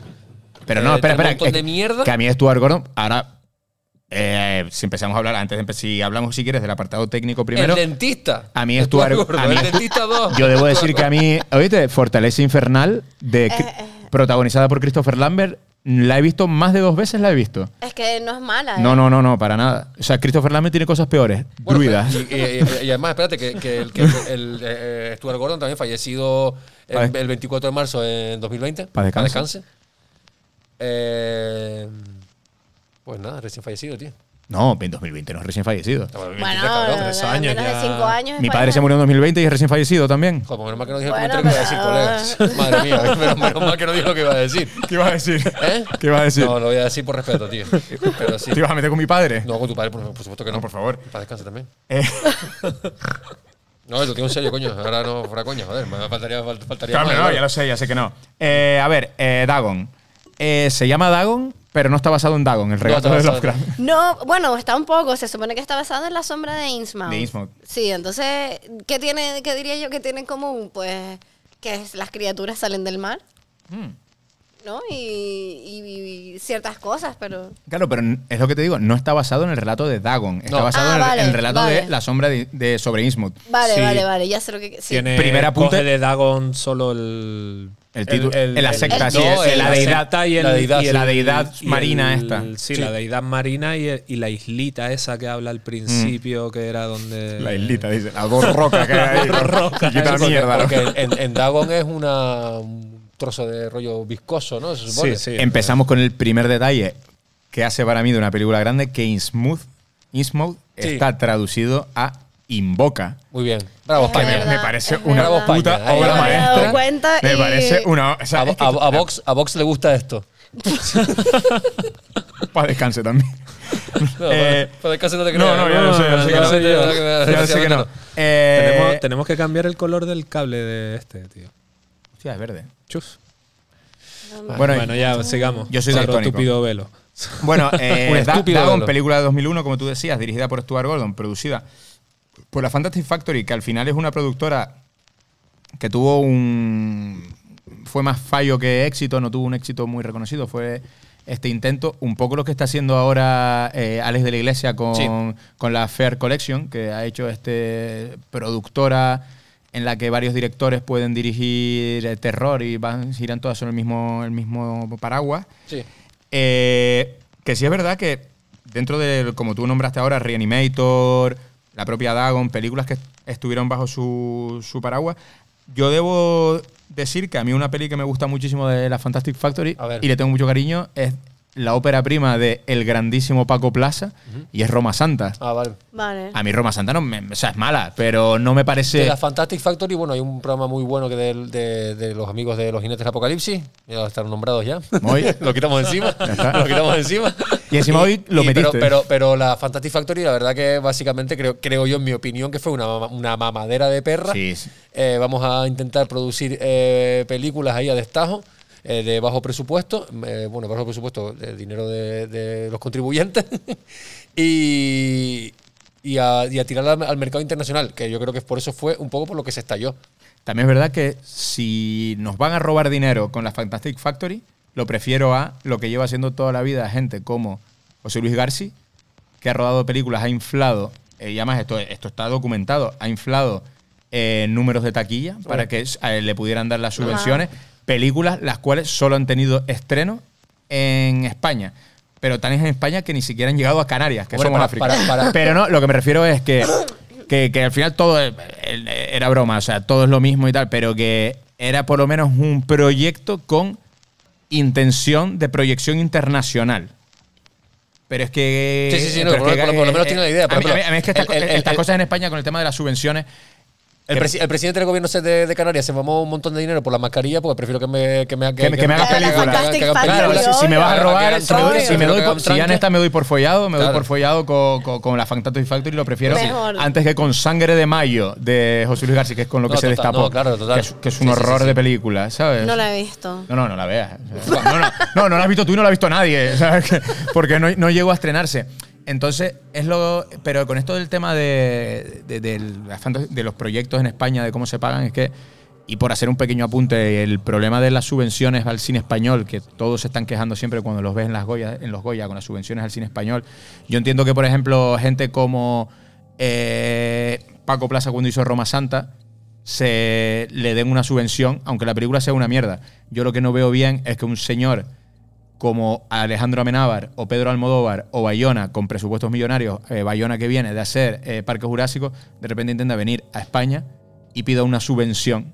Claro. Es para decirle, no, usted se va a Estados Unidos claro. y busca una productora, Una porque las subvenciones, y yo lo he visto siempre, para mí las subvenciones del cine español deberían estar destinadas solo para óperas primas. Para la no- gente que está claro. empezando, tío, al final. Y yo, por ejemplo, que, o todos nosotros, yo pago impuestos. Si tú me dices que mi impuesto en cuanto al porcentaje que va al cine español a un pibe o a una piba o a quien sea que está intentando levantar su proyecto, pues aquí tienes mi dinero y levanta tu proyecto. Pero Claro. yo no le quiero dar dinero a Garci, a Almodóvar. Por, ojo, no por. Es que me da igual, que no los conozco, me da igual. Pero es como, tío, esta gente. Ya está que Almodóvar, que Almodóvar ya. tiene tres Oscars. ¿Por qué le tengo que seguir pagando las pelis yo? Ya. O sea, Ya. pague él. Y que, y que Bayona acaba de rodar con Amazon Los Anillos del Poder. ¿Por qué le tengo que dar dinero yo? Que Ya, se lo que se lo dé Amazon. Que se lo dé Amazon. Que claro, es que no, no me jodan. Así que yo eh, voy a marcar eh, la cruz en la Fantastic Factory en mi próxima declaración de la renta. Muy bien. Además, escrito por encima. Fantastic Factory. Para que se lo metan por la nariz Javier Fernández y el otro y Brian Yurna. Eh, madre, que, ma- que madre, que madre mía, la Fantastic Factory. Bueno, protagoni- eh, eh, actores. actores, vamos para Vamos. allá. Vamos para allá. Un Pues, desconocido Ezra Goden. Ezra Goden, eh, conocido por. protagonista por- por y su debo, madre. protagonista, por- protagonista y debo decir que el peor actor de la película. Ya, ya, él sí, él sí que no, no hace el delivery, no. No. un reventado, bueno, pues mi respeto. Eh, ya un. eh, sí, pues el famosísimo actor español Paco Raval, Que si lo hace bien. que si lo hace bien, hombre, para, hombre, que si lo hace bien. Es que es que es el mejor de la película. Para descansar, al parecer, al parecer en la película que está, que lo, lo estaba comentando ahora, ahora mismo, que estaba como eh, doblada, eh, Mm. estaba eh, en inglés, estaba en español y tal, estaba doblada y tal, y como que hay como, eh, mira, es que yo es que la vi en español. Dobla- doblada al español, pero al parecer en la, en la versión inglesa, como que Paco Raval se ha suelta un par de frases ahí como que bastante de, de Pero es que está, es que depende en qué plataforma la veas, está en, o hay, un- hay una versión gallega que Mm. la he visto. ¿En serio? Joder, madre mía. sí, porque, Pero toda en gallego. sí, porque ¿La viste además, toda en ga- porque además, ahí, aflo- ahí la, la Junta de Galicia aflojando pasta, niño. Hombre, ahí hay hombre, que mamarle la Junta para hombre, para Fe- Feijó, paga el remake. pero Asbestas la empecé a ver también toda en gallego, o sea, No, pero Asbestas es que prácticamente toda en gallego. no, no, no, no, hay una versión francés. que no entiendes nada, que, que es la, que es la- que es la normal. La, sé. la original. O sea, yo la vi en Claro. versi- yo la vi, o sea, yo Asbestas la vi en versión original y es prácticamente todo en gallego y en francés. Eh, sí, pero, pero chapurrea eh, española algo, pero. Sí, pero, pero hay dos versiones porque yo decía, ay, pero esa fue porque me confundí. Tú decías ahí, los labiales al francés no le cuadran. Yo decía, ay, es que no estoy entendiendo mucho. Y de hecho busqué y claro, es como, si la ves en una plataforma, en Amazon, si la ves a través de la Play, sí que podía poner el- la, la española, pero con la tele no. Claro, yo la vi, o sea, yo Dagon la vi en Filming, que es donde está en versión original y subtítulo, que creo que es la. O sea, yo vi los labiales a todos les cuadraban. Y yo dije, es esta. Porque la empecé a ver en Netflix. Y entonces ¿Ves? cuando Y vi en Netflix dije, en solo está en español, porque estaba en versión original, pero sin subtítulos. Y dije, yo no controlo tanto inglés como para ver. Entonces la puse en español y me pasó una cosa que si tú la viste en español te tiene que haber pasado. Eh, el protagonista, este Ezra Habla- eh, no, no, va todo el rato hablando en español y le dice a gente que le habla en español, no os entiendo. Y es como, ¿cómo que no los entiende si está hablando en español? O sea, qué desastre, qué Es que el es este. doblaje es disparate. Claro, claro. Es que yo, no, yo, la- yo la vi, el, el- pero el Ezron este, Ezra. el Ezra Goden, pues él le habla en inglés. Pero, en la- Y, y- y yo, lo- yo lo escucho, está traducido al español. pero cuando habla con gente que le está hablando, si él habla en español doblado, cuando le hablan en español, hay momentos que él dice, no os entiendo, porque a los gallegos él dice que no les entiende. Sí, pero porque ahí está, ahí en la película, por ejemplo, cuando entra al hotel y él empieza a hablar en español eh, al recepcionista, Sí. que es José el Infante.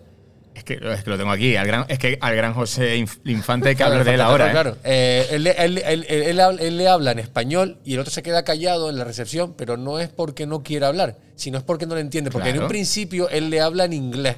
Claro. Pero por eso que Ah, vale, que, en, la versión, en la versión doblada. Él es, él, claro, él es yankee, él va con su suéter de la universidad de Que ya sé que Lucharones. ya que si yo la vi en versión original. Pues te digo, entonces, eh, bueno, no no nos estamos No, no, pero No. por- He bebido dos pero- cervezas nada más. Pero porque también, dependiendo de la bien, plataforma, dependiendo de la plataforma, está en una versión o está en otra. Ajá. Y, y además está mal, está yo mal creo, hecho. yo creo que la vi en filming. Pero qué enigma de película. ¿eh? Sí, madre mía, que, que- aquí- aquí hay más. Pero debo decir que, ya que hablabas de Paco Raval, después de Paco Raval, José Lifan- Lifante es el mejor actor de la Sí. película. Sí, sí. Para empezar, es el que me. O sea, Hombre, que no me jodas. es eh, No profanar el sueño de los muertos. Luego tiene, eh, que no es de género, pero es en la Escopeta Nacional y en Patrimonio Nacional de Berlanga, que es obra maestra del cine. Y tiene una película que yo no había eh, conocido que se llama Tiempos duros para Drácula. Raúl, que esa película hay que buscarla ya. Porque por lo visto es un descendiente de Drácula que se llama Drácula III. y hablando del género, como claro, al final es un actor que se le, con esa cara y eso. eh, ¿Tú sabes por qué lo reconocí cuando lo vi en la peli? Dije, hostia, este es el que hace de exorcista en un capítulo de Aquí no hay quien viva. Toma ya, imagínate. Eh, y es José el Infante. Eh, último El papel- Vincent Price español. El Vincent Price español, totalmente. Eh, Paco Raval, que es su última, su última película. Que se la dedican, la película se la dedican Sí. a que se la revolviendo en su tumba, pobre señor. Encima- encima- ¿Cómo se dice ópera prima es la primera? Y, Ópera prima es la primera. ¿Y la última? Es tu. Tu, tu última película. Ópera de, sali- salida. no, es tu. No, tu- me- nah, es tu no ulti- tengo internet y no puedo mirar No, esa no, curiosidad. Es tu tío. última película. Vale. Eh, sí. Paco Raval, que. A mí es que. Tú sabes que a mí, yo la primera vez que conocí la figura de Paco Raval, no, era yo muy pequeño y fue porque era la voz La voz del dragón, de tío, Draco ¿verdad? Sí. en Dragon Heart. Dragon Heart. Peliculón, ¿eh? Es una de las películas de mi infancia. O sea, es una maravilla ¿La, de la- película. la- la has vuelto a ver? Sí. Joder, macho, porque mira que es mala, ¿eh? Es mala, pero tú sabes que para mí, o sea, la sigo viendo y Sí, sí, yo me sigo echando a llorar con el final. Yo la vi en el cine. Pero tío. me he hecho llorar. Me acuerdo que Sí. fuimos a verla al cine. Tú fíjate, yo la vi en el cine Prise Es que el CGI ese y colega. mi tío, mi tío. Jorge, mi tío Jorge, que tú lo conoces, eh, porque has sido cliente de- del Barba, mi tío Jorge fue, es crítico de, es- muchos años fue crítico de cine, de fotogramas, él eh, fue director de la Filmoteca Canaria y tal, al final a mí un poco la, la pasión y esta por el cine a mí me viene de él. Y él era muy amigo de los del Prisa y me regalaban siempre los carteles de las películas. Ah, qué guapo. Y tuve durante muchos años el cartel de Dragon Heart. Dragon Heart es una película protagonizada por Dennis Quaid eh, y es un caballero. eh, un caballero como que protege como al príncipe, al hijo de un rey, que el rey lo matan, unas revueltas y tal. Entonces, al hijo lo hieren y le tienen que hacer un trasplante de corazón porque si no se muere.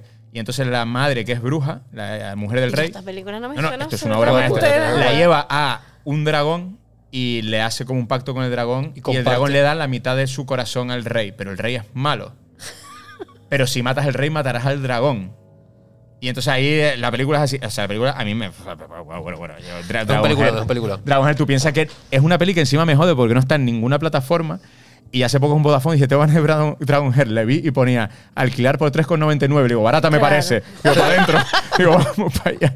Hombre, yo, yo de ahí en alguna, alguna vez la he pagado. Claro. Porque ella me decía, es que si me, es que si es la película que quiero ver en ese momento, la pago. Porque. Pues Paco Raval yo lo conocí porque él doblaba en, en la versión. Claro, yo la vi en el cuando- Claro. y la vi y era la voz y lo que tiene él es una maravilla de voz. Luego, claro, ya después vi Los Santos Inocentes cuando lo hizo de Goya en Goya en Burdeos y es un actorazo que es curioso verlo en Dagon y que encima que haya sido su última película. Luego está eh, la gran Raquel Meroño. es que si la vuelven a ver, llamen a la policía. Porque está desaparecida. esa ¿Raquel señora. Meroño? Sí, ¿no? Ganadora de No, ¿por Masterchef? Celebrity hace dos años. ¿Hace dos años? Madre mía. La gran Raquel Meroño. Raquel Meroño, tío. Yo la conocía por el salir Al de clase. salir de clase. Claro, claro. hombre, al salir de clase. Que si Y poco la más. cantera de actores en, en Estados Unidos es eh, ley y orden, Aquí aquí al salir de al clase. salir de clase, obvio. Totalmente, es que a lo mejor te empiezas a rascar en el casi y hay gente con Goya, seguramente. claro, claro. Y luego, eh, una actriz que sí es muy reconocida en el género, que es la gran Macarena, Macarena. Gómez, que es su primera peli. Y está súper bien ya en su Sí. primer papel, ¿eh? Sí, sí, está Porque muy, muy ella bien. está fantástica, más allá de cuando ¿Ella se le ve es? Eh, la, la hija del... Del, del- Del anfibio. el Usía, anfibio. Usía Cambarro. La- la- Vale, vale. Ay, sí. Ay, Cambar, eh. ¿Es Cambarro? Cambarro. ¿Tú sabes que el pueblo donde se rodó Dagon es Cambarro, en Pontevedra? Pues ahí está. Pues, Lucía Cambarro por bueno, aquí. salen los, salen los créditos. Claro, eh, se rodó en Cambarro, Pontevedra, que yo hago un llamamiento aquí a los cinco oyentes que tenemos Vale. de que A- convierta a- a los tres. a los tres Hay porque dos- hay hay dos hay que se convierta Cambarro en lugar de peregrinación. Tío, debería- Sí. Vamos a de- ir. Deberíamos de, deberíamos, Deberíamos de ir. Deberíamos de crear un mapa, tío, nacional con puntos de, estratégicos del cine, tío. Sad Hill, por ejemplo, Cambarro, Sad Hill, Cambarro, la, la cueva de la esperanza de, de Apocalipsis Vudú, el edificio de el Rex. edificio de Rec y, mu- y tanta- y tantas Pues cosas, sí. tío. Pero Cambarro, Las torres, las torres del Día de la Bestia. De la, de la bestia. oh, es verdad, eh, Y hacer, el- hacer, hacer un mapa, tío. El de- edificio de Venus. Bueno, esto lo editamos para que no nos quiten la idea, ¿vale? Vale, venga. Venga, ahora sí vamos, hoy sí vamos a No, editar. está. Bueno, eh, Me pongo mañana mismo. Bueno, pues eso, eh, los actores, pues al final son eso. Ezra Goden, que es el protagonista, que es este actor americano, Raquel Meroño, Paco Raval, Macarena Gómez, y yo apunto a José el Infante, porque de resto tampoco Sí, de resto nada. no a conocer a, tanto- a tantos actores. Raquel Meroño, debo decir que sorprendentemente en la peli está muy bien. Al final ella cumple con su papel. Es que ella está muy bien siempre. Hombre, claro. Ha estado muy bien. Además, yo la vi cuando la... Claro, yo hacía muchos años que no la veía, pero muchos, muchos años. Y cuando la he visto ahora para el podcast, yo la vi y dije, coño, qué bien está. Y de repente digo, ah, desaparece. Y cuando llega al final digo, claro que sí, hombre, no, iba a salir- no íbamos a desaprovechar que Raquel Meroño no saliera desnuda. Claro, pero vamos a ver. Pero yo, yo- yo- Que la van, la van a descuartizar, me la suda. Yo creo que un poco Raquel Meroño sale en la película básicamente porque es como el, esa proyección internacional, como que Raquel Meroño como da como un perfil como muy yankee. Sí, Y claro. creo, y Bueno, creo que sí, la- le claro. aprovechan un poco el físico como pero, para, para- pero para fíjate la cómo, cómo hemos cambiado y cómo hemos crecido, que una vez acabó la peli, y evidentemente la vemos desnuda, la vemos tal, pero yo dije, hostia, pero aparte de que no lo hace tan mal, eh, su facilidad para los idiomas en este momento de... Porque cuando la ves al principio, ella está hablando en inglés y no, no la- yo no la noto hablar mal inglés. O sea, oigo a Paco Raval, ves a Paco Raval en la peli y dices, este señor se lo ha aprendido fonéticamente. Este señor no habla Es que, inglés. ahora- es que claro, la inglesa, yo Pero- la que vi el otro día fue la, Pues la te, lo, te lo española. digo en serio. O sea, yo cuando la vi a ella, o sea, ahora digo, o sea, vale que al final la sacas eh, desnuda y todo lo que tú quieras, pero dije, estás bastante mejor que Ezra Goden actuando. O sea, me, me- me- me la, creí, me la creí bastante. O sea, dije, joder, qué, qué guay. Porque en ese momento, porque además ella habla en español, habla en inglés, pero hay momentos que les habla en gallego. O sea, y dije, hostia, pues. Claro, nosotros, estamos, bien, tío. estamos- nosotros estamos aquí hablando a lo mejor porque la, la- la- la chica haya conseguido el papel por su físico, por lo guapa que es o lo que sea. No, no, no, Y en realidad, lo- te lo digo en segura- serio. seguramente la hayan, No, co- te- la hayan cogido es que- por, su, por hablar muy Es que bien inglés. Te, lo digo en serio, y eh. por, a mí me pareció y por que- su aspecto anglosajón. Y nosotros aquí, en plan de nada, esa está buena, pues métela ahí de protagonista. Claro, no, no, no, no, Y- no, y en realidad no es así. Y en realidad no es así. Claro, una, una Scream Queen, exacto. Sí, sí. Pero te lo juro, o sea, yo cuando la vi, o sea, al final cuando veo el plano ese en el que sale desnuda, digo, vale, habría que meterlo, pero dije, pero seguramente la habrán cogido porque es que ni tan mal, ¿eh? O No, no, te, no, te- te lo lo, sé di- te- bien. te lo digo en serio. Bueno, la película cuando, si hablamos del arranque, que es terrible, Es porque eh, el barco nos ha encallado. Digo, No, y- "Joder, No, que- pero ese espera. barco te lo saco yo. una tormenta. Yo te digo, ese barco, Pero ese barco no, como encalló, antes, yo ese barco lo saco yo. Antes, antes. Ellos son, ellos son supuestamente ricos, ¿no? ¿Y qué son? ¿Yuppies? ¿Brokers?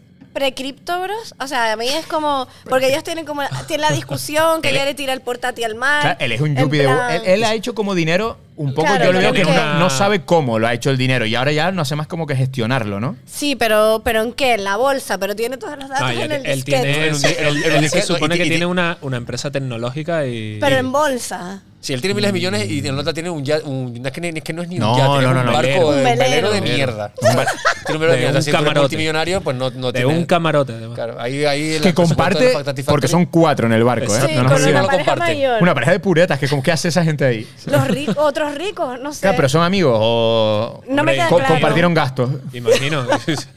Es que yo creo que, que, que, que- que en un principio como que querían eh, eh, poner en la película como un yate.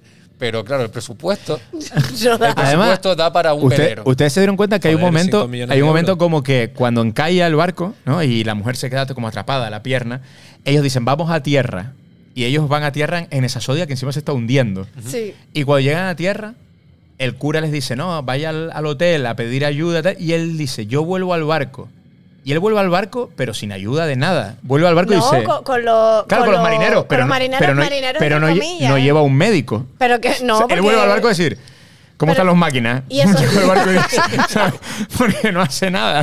Ya se pero ellos ya- son ya- marineros. se murió, no, se murió. Sí, sí, sí. Pero esos marineros que tampoco eran muy No, marineros, son esos eran anfibios, tra- no, traficantes. Claro, Porque ¿quién sale a navegar cuando hay tormenta? Claro. Porque ellos se iban ya, en plan, bueno, te llevamos y te dejamos allí. Claro, que encima es tormenta, porque cuando van a salir, eh, el, el islote se ve desde el muelle. Es ahí. Se puede echar a nadar, sí. Sí, sí, o sea, es ahí. O sea, tampoco es es. como, el, como el, el dique de las Teresitas. Sí, Exacto.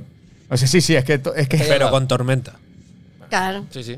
una tormenta lo- loquísima, ¿eh? tormenta de CGI guapa ahí, bien renegrida ahí, que viene. Ahí están los 5 millones. Ahí, ahí, mira, ahí. venga. Bueno, pero Ahí, la ahí. peli antes que eso, o sea, eh, empieza con el sueño de, de nuestro del protagonista, este Ay, sueño es con la, la, sirena que es. Macarena Gómez, en Mm. eh, tal y un poco esos re- relieves bajo el mar de esa ese foso donde digamos que está Dagon, ¿no?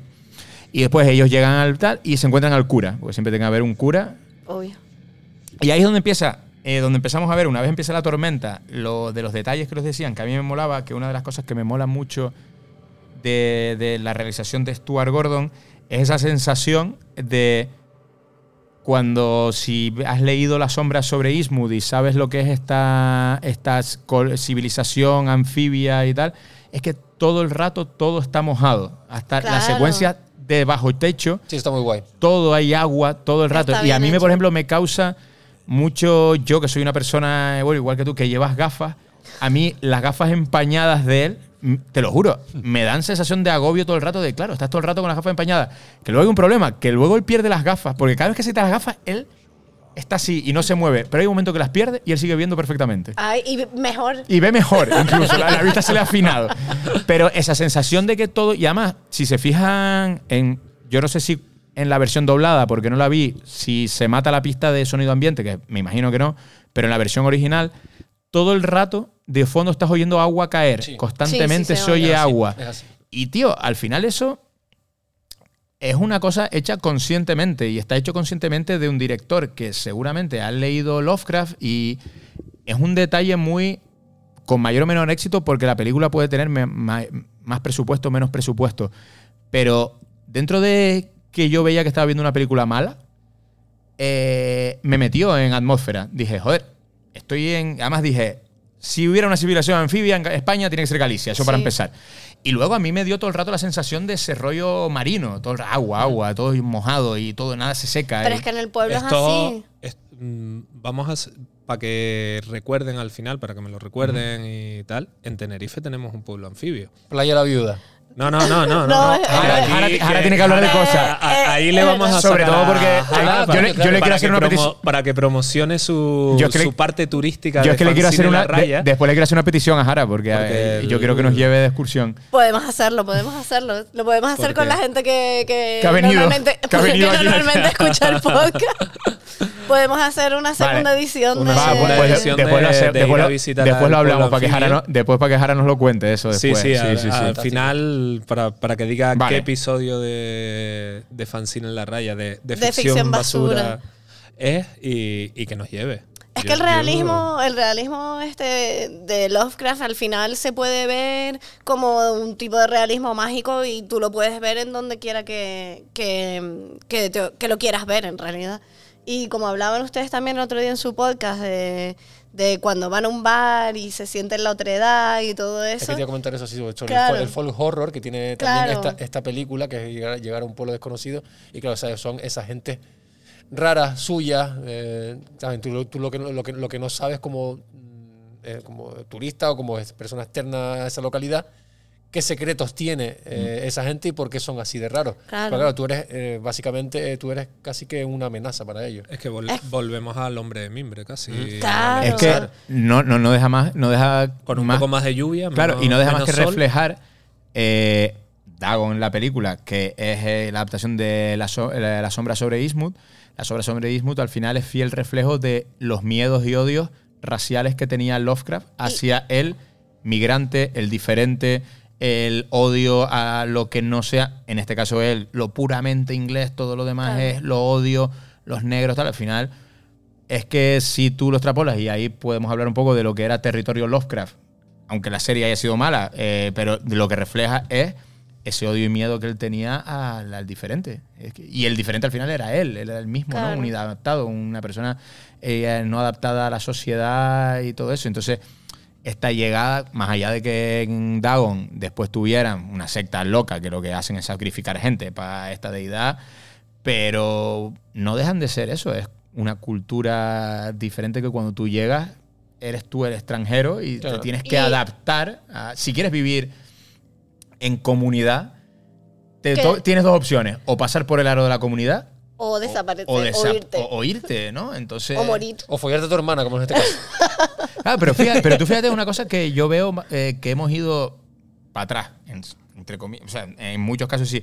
Mi padre, por ejemplo, me contaba que cuando él estudiaba en el colegio, él estudiaba en las escuelas pías, que era colegio de curas, pero tenía compañeros de clases que eran hindúes. Y mi padre me decía, dice, pero nosotros vivíamos súper integrados. Dice, porque, dice mi padre, éramos un colegio de curas. Y cuando había que rezar, se les decía a los amigos nuestros hindúes que como no eran de religión, ellos se iban al patio a jugar. Dice, a nosotros nos daba envidia, decía mi padre, porque queríamos ir a jugar. Pero, por ejemplo, cuando era el Diwali, eh, los niños llegaban y los curas les explicaba a mi padre y a todos sus compañeros de clase lo que era el Diwali, que era de otra religión de ellos. Los chicos, además, con el Diwali siempre llevan como Comida. como comida y Mm. tal, y hacían como una comida. Y yo me acuerdo cuando mi padre me contaba eso y digo, hostia, pues me parece que como sociedad en ese sentido hemos ido para atrás. Porque luego, cuando yo era pequeño, mi hermana estuvo en la pureza y era la religión o la religión. Y si no, te vas a la puta calle. Pero no había una. Yo le decía a mi padre, es que yo eso lo veo como una integración en cuanto a las religiones, de que conoce todas No, las que pero en los colegios ahora ya sí se celebra. Ahora ya sí, pero luego hubo un impacto. Yo, por ejemplo, cuando era pequeño, yo porque fui todo colegio público, pero a mi hermana en la pureza, coño, mi hermana estudió en la pureza cuando no dejaban entrar niños. Claro. O sea, que es muy loco de, no, las niñas a un colegio y los niños a otro. Y Maui me lo decía, decía que vida, a, a mí también. O sea, cuando eran niños y mi hermana cuando estaba en la pureza, decía que yo salía cuando mi hermana llegó al instituto y éramos con niños y niñas. Mi hermana te lo puede decir, me lo decía así. sí, pues yo me hincha a follar, pues vamos.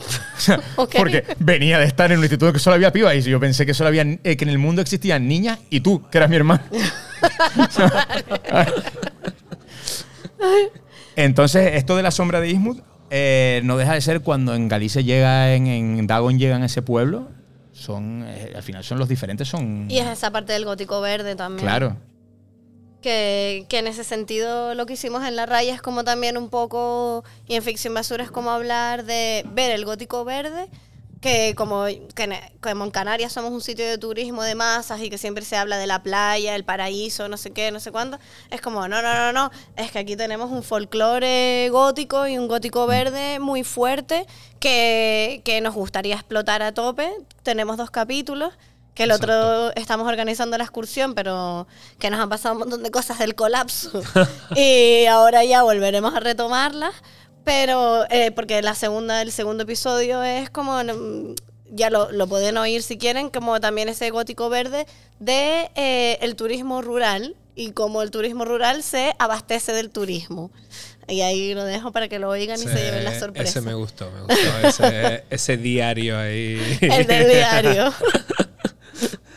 Total, totalmente. Bueno, volvemos a, a Dagon. Entonces, tras este accidente en barco, eh, van a pedir ayuda y desaparece Raquel Meroño. Y este sigue, sigue indagando en, en el, en el pueblo, y el cual es perseguido. Eh, intenta, intenta huir hasta que se encuentra con, eh, con, con don Francisco Espera, Raval. espera, espera, espera, porque Pero- primero de eso has dicho que ha huido. Pero o sea, Intenta- llega, in- sí, llega al hotel porque- donde está Raquel Mer- Es que no, no, y antes ve el templo, que es que no Primero, está nada claro. escondido, todo está ahí como aquí, es- Ah, este sí, es claro, nuestro en- culto. sí, y además ahí- la iglesia pone la iglesia de que él, Sí. él- él llega, él llega Orden, al pueblo, orden de él- él- Dagon. él Orden de llega, llega al pueblo y no ve a nadie. No ve a nadie, él empieza a caminar por, lo, por, por el pueblo, ve el templo que pone orden... Orden de Dagon. Orden no sé qué de Dagon, sí. Y nada, como no le hace mucho caso, sigue caminando y va al hotel a pedir una, una- una habitación. Ahí se encuentra con, con el infante. Sí. Y pregun- no, pregunta dónde, dónde está ella. está- dónde está ella? Y le dicen que se ha ido en- a buscar al médico a un pueblo que está a 50 kilómetros. Sí. A Santiago, no, le dice. A Santiago. Se fue a Santiago, Se fue a vuelve en Santiago. dos horas. Él sube, él, camino. sube, él sube a la habitación, eh, me empieza a mirar a la ventana y se encuentra como una muchedumbre enfurecida y como Claro, se- es seña- que- señalándole y con, un- y con una voz Y de pitufo le dice, ahí está. Ahí está, Ahí sí, está. sí. Mírenlo, mírenlo. Es todo así porque de repente- de Y se da cuenta de como que, Y que- llega que tu lo están momento. persiguiendo. Claro, y después y persiguiendo. llega, el, mo- el momento de la tensión. El, el momento tenso de la película, que es, no tiene fechillo la puerta. La puerta- Y yo tengo esta navaja, voy a quitar el fechillo de la puerta del baño, pero en esto es como ya están subiendo, eso es eh, tensión dilatada. En una película no la había visto en mi vida tanta tensión dilatada porque Pero muy bien, ¿eh? quita los cuatro tornillos. Se le cae, encuentra un tornillo. Y yo dije, ¿pero cuánto tarda esa gente en subir las escaleras?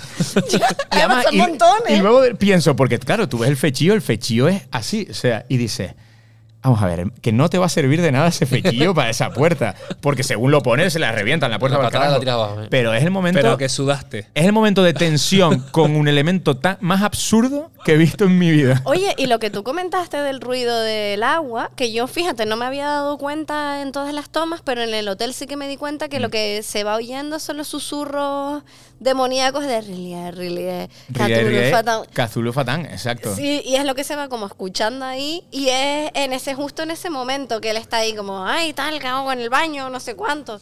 Y, es, y es ahí. Ese. Ese es. Ahorita, ¿eh? Brujo digital, su magia. Que, pues entonces, después de ahí, él, él se- se va de ahí y cu- es cuando encuentra a Paco Raval, que es el borracho del pueblo. El borracho, pues, don, don Ezequiel. Y el único que no es, eh, semi-anfibio. No. Claro, porque uno de los detalles que no hemos comentado es que es en la primera persona a la que se encuentran, que es el cura, el cura cuando señala dónde está el hotel, le vemos que tiene eh, las manos palmeadas, como Sí, si fuera un anfibio. Y al, y al recepcionista se le ven las Se, branquias. se le ven las branquias, como Kevin Costner en Waterworld. Total. Obra maestra. El Mad Max del mar. Y eh, le empieza a contar la historia de por qué ahora están empezando a, a perseguirles y qué trampa hay en este pueblo llamado Invoca. Entonces, pues le cuenta la. Le cuenta cómo lo, lo que pasó en Invoca, que eh, llegó un momento que se murió la pesca, que era un, pue- es un pueblo evidentemente pesquero, y que de repente la pesca se moría. Y que llegó como un personaje, ¿no? Yo creo que era, que decía Ay, que... que el nombre Orfeo, Orfeo Cambarro. Orfe- Orfeo Cambarro, que dijo Cambarro. que si le rezaban a una eh, eh, deidad marina, tendrían no solo pescado, sino oro. Oro. Oro también. Claro. Y debo decir que a mí el flashback me moló un montón. está muy guay, la, está muy la- la conseguido. parte que está hecho el flashback está súper guay, ¿no? ¿Ves? Ahí fue dinero también. Ay, sí, Cuando cambia así de bebé a niño. Hubiera molado que era, hubiera molado que era, ahí hubo perras porque el oro era oro de verdad. De verdad. y tiraron oro No, ahí. se, ve, se ve que no es oro de verdad. Entonces, esta deidad. Se gastaron que- mucho dinero. Esta deidad llamada Comprado Dagon en o- Te Quiero. o, Dagon eh, empieza, pues le trae peces y los engaña, pues dándole oro y tal. ¿Qué pasa? Que con el tiempo la deidad ya está pidiendo algo más a cambio. Hombre, ya la deidad no, dice- no, solo, no solo rezos, sino ya está empezando ya a No solo de rezos vive el hombre, le- Sí, le ni, dice los, ni, los, ni los dioses. Entonces ya le- le Empiezan a pedir sac- sacrificios. sacrificios humanos.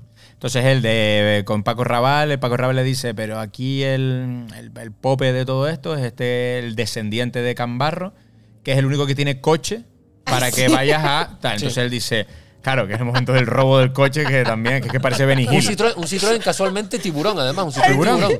Sí, que no sé si tendrá algo que ver por el rollo de la película, pero bueno, casualmente es el Citroën tiburón de toda la vida. Claro, entonces van a la mansión de este a, a saltar el coche y él puentea el coche. Bueno, que en realidad lo que hace es como que empieza a tocar la pista. Sí, claro. se corta el Y lo descubren los secuaces del malo. Él haciendo Hombre, el puente es que- y toca es que- la es que- pita. Es, que es más, es más lógico que suene de que acabe tocando la pita que acabe arrancando el coche. Hombre, claro. Pues claro. Debo decir que ahí hay un momento que me pareció la gran actuación de Paco Raval, Ay, sí. que es cuando llega borracho y empieza a cantarle. Ah, sí. Rianseira, ¿eh? ¿no? O algo Sí, así. y los bichos anfibios le empiezan a decir, pero como en galego, ya estás borracho otra vez, ya estás borracho, que tires para allá. Pero él, él cuando canta lo que dice es como palabras eh, random, que le- Random. Que, le, suenan a gallego que una uh, termina diciendo Alvariño de Rías Baixas. Alvariño, es verdad. es como, ok. Alvariño de Rías Baixas, de verdad. es como mi francés, Don Periñón, París. Y croissant. Y croissant. Y croissant. Que yo me imagino a Stuart Gordon sin entender a Paco Raval, porque seguramente no se entendieron en toda la película, que cuando lo ves soltar eso, diciendo, Guau, es gallego.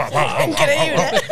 ¡Corten! Los dos, toma. los dos Goya del Nota, ¿eh? O sea, ahí están, ¿eh?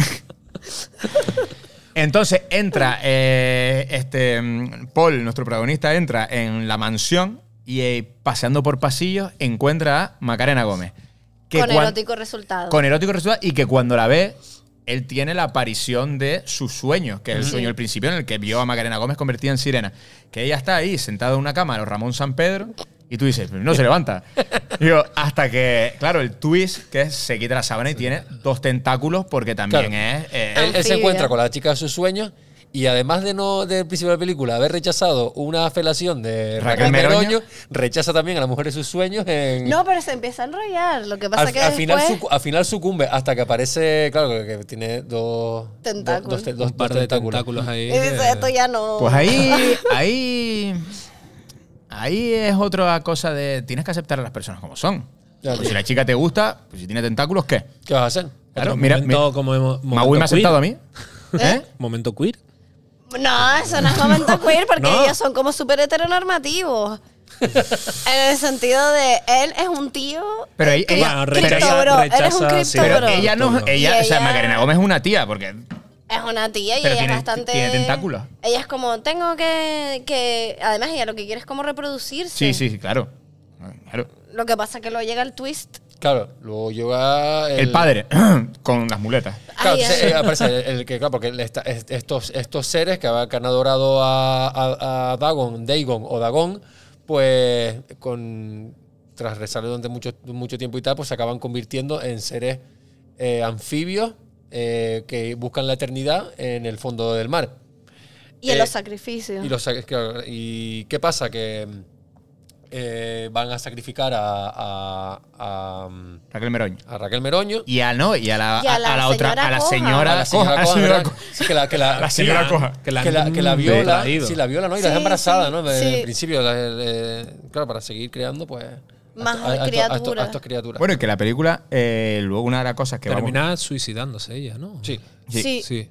y una de las cosas que vamos viendo durante toda, bueno, ahora seguiremos con eso, pero una vez estamos en esa casa aparece el padre y luego eh, cuando él trata de huir, a él y a Paco Raval los secuestran, los, los cogen. Y luego está ese momento que yo no entendí mucho, eh, matanza de Texas de las pieles de las personas. Porque una cosa es que tú desollas a la gente y te pongas las pieles, pero que por lo menos te queden bien, porque es que a ninguno de los que se las ponen los ojos le encajan con su piel de humano. Y es una puta mierda. Claro, y el presupuesto también de la Fantastic ya se lo habían ya choteado. que el- cuando una vez los secuestran, que eh, llegamos ahí, los secuestran y los tienen como eh, secuestrados y ustedes van a hacer el sacrificio y tal, debo decir que lo que me parece brutal y creo que es donde realmente se fue el presupuesto de la peli, es cuando desollan a Paco Raval. Está guapísimo, ¿eh? Sí, pero, pero no por los gritos de, de auxilio de Paco No. Rabanne y de dolor. ¡Ay! Hace, ¡Ay! ¡Ay! Así tal cual. Porque yo creo que cu- cuando le ves con la barriga que se tiene, levanta. seguramente lo que tenía es una hernia de hiato en esa barriga que lo estaba matando al pobre. Es que el dolor de él es como quien se levanta de un sofá, así después me se sienta. ejemplo, Pero el- como le quitan la piel, está A mí, guapísimo. por ejemplo, dice que lo de la piel me gusta, me gusta mucho porque en realidad a mí lo que me, me- me hace entender que le quitan la, la piel a, la- a los, a los humanos para Mm. ponérselos a ellos es como que eh, eh, la población de, de Dagón, pues como que no. De Invoca. Eso, de, de- de Invoca, no mm, ha sido engañada. Sí. O sea, como que no aceptan ese paso a, a- Anfibios anfibio. O sea, como que se avergüenzan un poco de su. Bueno, hasta ese, su momen- aspecto, ese, ese momento antes de ellos ser secuestrados, que Paul sigue huyendo, que llega a esa casa donde se esconde, que hay Ay, un ¿Dónde niño. está la rana? Que hay un niño con esa especie de rana que lo mata con el váter, que le da con la Sí. tapa del váter y tal. Y el niño, lo has matado, lo has Mateo- matado. mat- ¿Cómo dice? Mate- ma- matelo. No, matelo no, lo no, no, mataste, matas- matástelo. Matástelo, Matástelo, matástelo. El niño gallego y es como, este niño no tiene miedo de ese bicho que vive con él. Matástelo. No, porque el niño es anfibio también. No, pero el niño no se le ve muy anfibio todavía. Todavía. Todavía no se le ve. Y eh, todo eso hay una cosa que vamos viendo cómo Paul eh, le va, se va degenerando porque empieza a cojear a la mitad de la peli porque se da un golpe y todo el rato está con ese dolor en el costado que ya le notábamos un, en la primera secuencia cuando está en la cama con Raquel Meroño y rechaza la felación. Él se toca como en el costado como que tiene un sarpullido y se le ve algo rojo. mira. Y Mío, es, yo no me y es donde vuelvo a decir que esta película, su, su uh, obra maestra radica en los pequeños detalles. Porque desde el principio Stuart Gordon nos está contando que con él pasa algo. Y con él pasa algo, con él pasa algo. Y es, una vez llegamos al final y nos damos cuenta que él es Medio elegido. medio elegido y que él se está convirtiendo en otro ser. Y que él vino por un sueño y porque la madre era de la madre era de Claro, Cambarro. Claro, la madre- claro. la- es que él es descendiente de Xavier Cambarro. Claro. Que por eso es hermano de. De herma- sí, De hermano- Macarena Gómez, Ah, no, pero de hermano de padre, hermano de padre de, de- de padre de Macarena, de Macarena Gómez. Sí. Y por eso pueden, copular porque no les van a salir idiotas. Porque es solo hermano de padre. Claro, es incesto. Ah, claro. Bueno, es medio incesto. Es como, sí. ay, los niños no nos van a salir idiotas, solo Sí. nos van a salir con tentáculos. Sí, bueno. Entonces llegamos a ese final en que desollan a Paco Raval, él consigue huir y llega por fin a la iglesia de, de Dagon. Y entonces, una vez llega ahí, Encuentra a Raquel, A Meroño, Raquel. a Raquel Meroño colgada de, de- de las, de las manos en. en- en- como Dios la trajo al mundo, sí, se podría decir, Como Dios la trajo al mundo, en ofrenda a. Eh, Dagon en ese pozo en el que van a- la van a tirar. Sí, un Eh, fantástico CGI ahí guapísimo. Exacto. Que ahí también es dinero. Hay dinero, sí, ahí se gastaron 500 pesetas. De las antiguas pesetas. Una, una chapita de 500, tiraron, venga niño, CGI guapo ahí. aparece, aparece Macarena Gómez con su, con su corona hecha de coral barra papel platina pintada de dorado Ah, sí. y papel Ah, sí, maché. y papel maché. O sea, eso lo aprendió con Jordi Cruz y el Cabezón en Art Attack, que era lo de mezclar papel higiénico y cola. y hacemos una. Eh, con su silla de ruedas y él empieza a decir, pa, eh, Paul, no, Paul, porque ella le dice Pablo. Pablo. Pero a veces le dice Paul, depende de la versión de la película. Es que está Ahí ya, Paul, ahí ya Paul barra Pablo eh, ha perdido las gafas, pero ve como un, como un Sioux. Eso tiene una vista prodigiosa. Lo hipnotiza a él. Y aparece Raquel Meroño y vemos por fin a Xavier y este eh, el, el malo, el, el padre, con sus muletas, que es cuando pierde la piel, Cambarro, y le vemos que es lo más parecido a un Tulu que hay, porque Mm. con sus tentáculos ese Sí, tirando un poco la mosca también. a la mosca y Ay, sí. otra referencia a los Craftiana pillada con alfileres es David Jones, el de Piratas del Caribe. O sea. David Jones a- a- a- homenajea a. Y ahí es cuando ya la historia explota, porque coge un bidón de gasolina y dice. Empieza a quemar esto. Aquí me hago. Y cuando él se da cuenta que por fin, que él es descendiente y que no lo va a poder soportar, pues se prende fuego. Sí, pero No, el plan no sale como, No, como y- pensaba y lo, lo- lo soltamos, lo decimos o no. Sí, sí, sí, sí. sí. Bueno, pues él al final pues se tira al mar, que está aprendiendo, eh, eh, con sus heridas del, del fuego y tal. Con Macarena Gómez. con Macarena. Gómez y acepta su destino y, eh, Y com- entra- comieron felices y... Y entra al portal. Sí, Ahí sí, sí se, tira, se, se- Claro. se tira al mar y acepta... Que es ese eh, plano como cenital que se ve el portal enorme Sí. y ellos dos como Sí, van nadando, nadando, ¿no? van nadando, acepta su, su final como, Mm. como ser. Obra maestra. Lo que pasa que ahí hay, hay algo que ellos, el pueblo siempre está como ahí, cuando cantan Riley, Cthulhu, todo eso, como que siempre están confundiendo deidades. Ellos no, claro. Ellos nunca se, se decantan por esta Claro, o por esta. aquí hay un eh, o sea, aquí de los problemas, o sea, problemas todos, Bueno, o sea, pero de los problemas que tiene esto que al final es sí, tomo por base la sobra, la sombra sobre Eastwood, me llamo Dagon y soy Y- un pastiche de todo. de Cthulhu, Claro, sí. o sea, porque aquí, aquí no se define, es como quise hacer un homenaje a Lovecraft y lo intenté meter todo, Exacto. tomando por base una cosa. Pero es que lo malo, o sea, lo malo, quitando el, el color que cayó del cielo, es que el problema es que esta, este tranque puede ser de las mejores adaptaciones de un relato de Lovecraft que haya, ¿eh?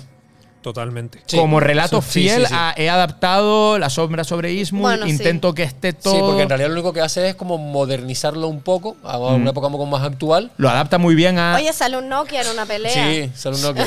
Un Nokia En una de las peleas le pega así con el es verdad que va Nokia. con un móvil. eh, sí, sí, sí, sí. sí, es Como verdad. la- Eso, como que la- la- el relato como que lo adapta un poco más actual a la, a la- a la- a la película.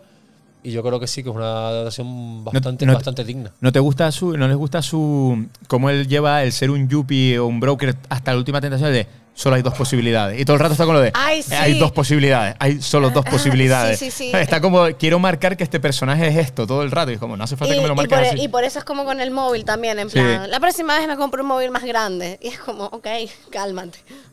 Y a mí me encanta como Raquel Meroño lo coge el portátil al principio y se lo tira al agua. Sí. O Se sea, lo- no, es que lo que has hecho, estaba todo ahí. Estaba en un, dis- en un disquete, ahí a, a contaminar ahí al al mar. ahí. Pues algo más que contar sobre Dagon, la secta del mar. ¿Cuál te gustó más, Que The la vean. o Dagon? A ver, yo de Boy le doy cinco tentáculos. Vale. Y a Dagon Cinco le- tentáculos sobre 10. No, cinco sobre cinco en Cinco realidad. sobre cinco. Sí, Hostia. sí, sí, sí, Toma. sí. ¿Sí? Joder, Sí, mira, o sorpresa, bueno, eso vamos como a un darle cuatro y medio, cuatro y medio. No, Cuatro no, y medio. cinco, cinco. Pero es que los efectos y todo me Bueno, la encantaron. película sí, sí, está muy guay. Y a Dagon le doy tres, pero... Pues mucho, ¿eh? No te digo. a ver, es que soy generosa, soy maestra, me gusta como Yo no- motivar. ¿Cuánto- cuánto ¿Estás motivando a tú Stuart Gordon? Ah, no, para descanso. Te iba a decir que haga el Ya, remake. ya no. Yo tengo puesto pues tres tentáculos en Letterbox. Mira. Y de aquí el amigo Ventura lo tiene con tres, con tres y medio. Yo le puse tres y medio como aventura. No, tú lo tienes ¿No? eh, pendiente de ver. Eduardo. ¿No jodas? Sí. Ah, pues no lo he actualizado. no pues va- van tres tentáculos y medio ahora mismo en Leatherbox. Vale, y el amigo Moy le tiene puesto tres tentáculos. Hola Moy, tres tentáculos para, para Dagón, la secta del mar. Pues mira. Muy bien. Pues, ¿qué más a decir? Me, me gustaría saber No cuál es la, cuál fue la, el, el, ¿El ¿cómo qué? se dice? El momento. No, no, no, no, no. La recaudación de, porque fue una puta basura, tío. La recaudación de Dagón fue una puta yo- mierda. Eh, Yo creo que están ganando más ahora que la tienen en filming Sí, que seguro. cuando estuvo en cine. Y desde que la gente ¿Estuvo en escuche, y de la que gente escuche este podcast, Sí, sí. va a ver tú cómo va a subir eso con un cepillo para arriba, ¿eh? No, lo bueno, lo bueno es eso, que está en filming, en- en en, IMDb, Amazon, en Eh, IMDb en, tiene un en 6,2. Netflix en, están todas, está. sí, sí, están estuvo o estuvo. Pues mira. No, está, está, sí. eh, bueno, eh, si no, señores, Just Watch. También conocida como Dagon, las mutaciones del male. Ay, Dios. Las mutaciones. Es las mutaciones, sí. Presupuesto, eh, 4.200.000 euros. Recaudación mundial, 145.000. Ay, Dios. Millones. No. ¿Qué coño? De repente, de repente es la, la saga más rentable, la película más rentable del 145.000 mundo. dólares. 145.000 dólares. Imagínate. Eso, Vamos. madre mía. Madre mía, una chusta. Pero ni bueno. pa- ni para una casa. No. Hombre, así se, o sea, empezó el declive. En la, en la tercera película de la Fantastic Factory empezó el declive ya, ¿eh? Uf. Ahí en. María Jiménez te puedes comprar a un chozo ahí en sí, María Jiménez, lo puedes pillar así. ahí. Mm, Con 145.000 dólares. Pues, Pues terminamos con Dagon. terminamos con Dagon. Sí, acabamos con Lovecraft. Me un poco ya. y ahora hacemos un par de, de recomendaciones de conclusiones, ¿o qué? Sí, venga, podemos poner un poquito de música. Un poco- Ventura, ¿Qué tienes por ahí? A ver. No sé. Tengo Eh, cositas. Esta, esta, sí, esta, esta, la de. Esta, Esta de Sí. por aquí. Don't Witch, de. Electric Wizard. Me estoy meando, colega, que no puedo más. Venga, saliste. ¿Estás mirando? ¿En serio? Sí. Hasta el baño. El baño,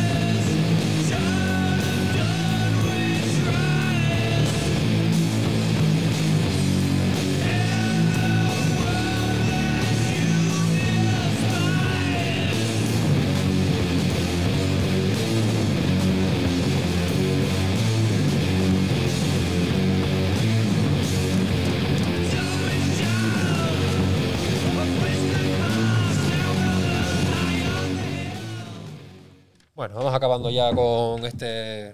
Vamos a decir especial, pero especial creo que tiene poco, de Lovecraft. Bueno, Sí, sí. venga, venga, pues, No. pues, De- venga. Este de- es nuevo- de- después de tu momento televisión autonómica, me voy a, Voy a mear, como la, de, como la del volcán. Sí, tío, es que, que ahora no, no podía más. Llevo un rato aquí sentado con unos dolores que flipa.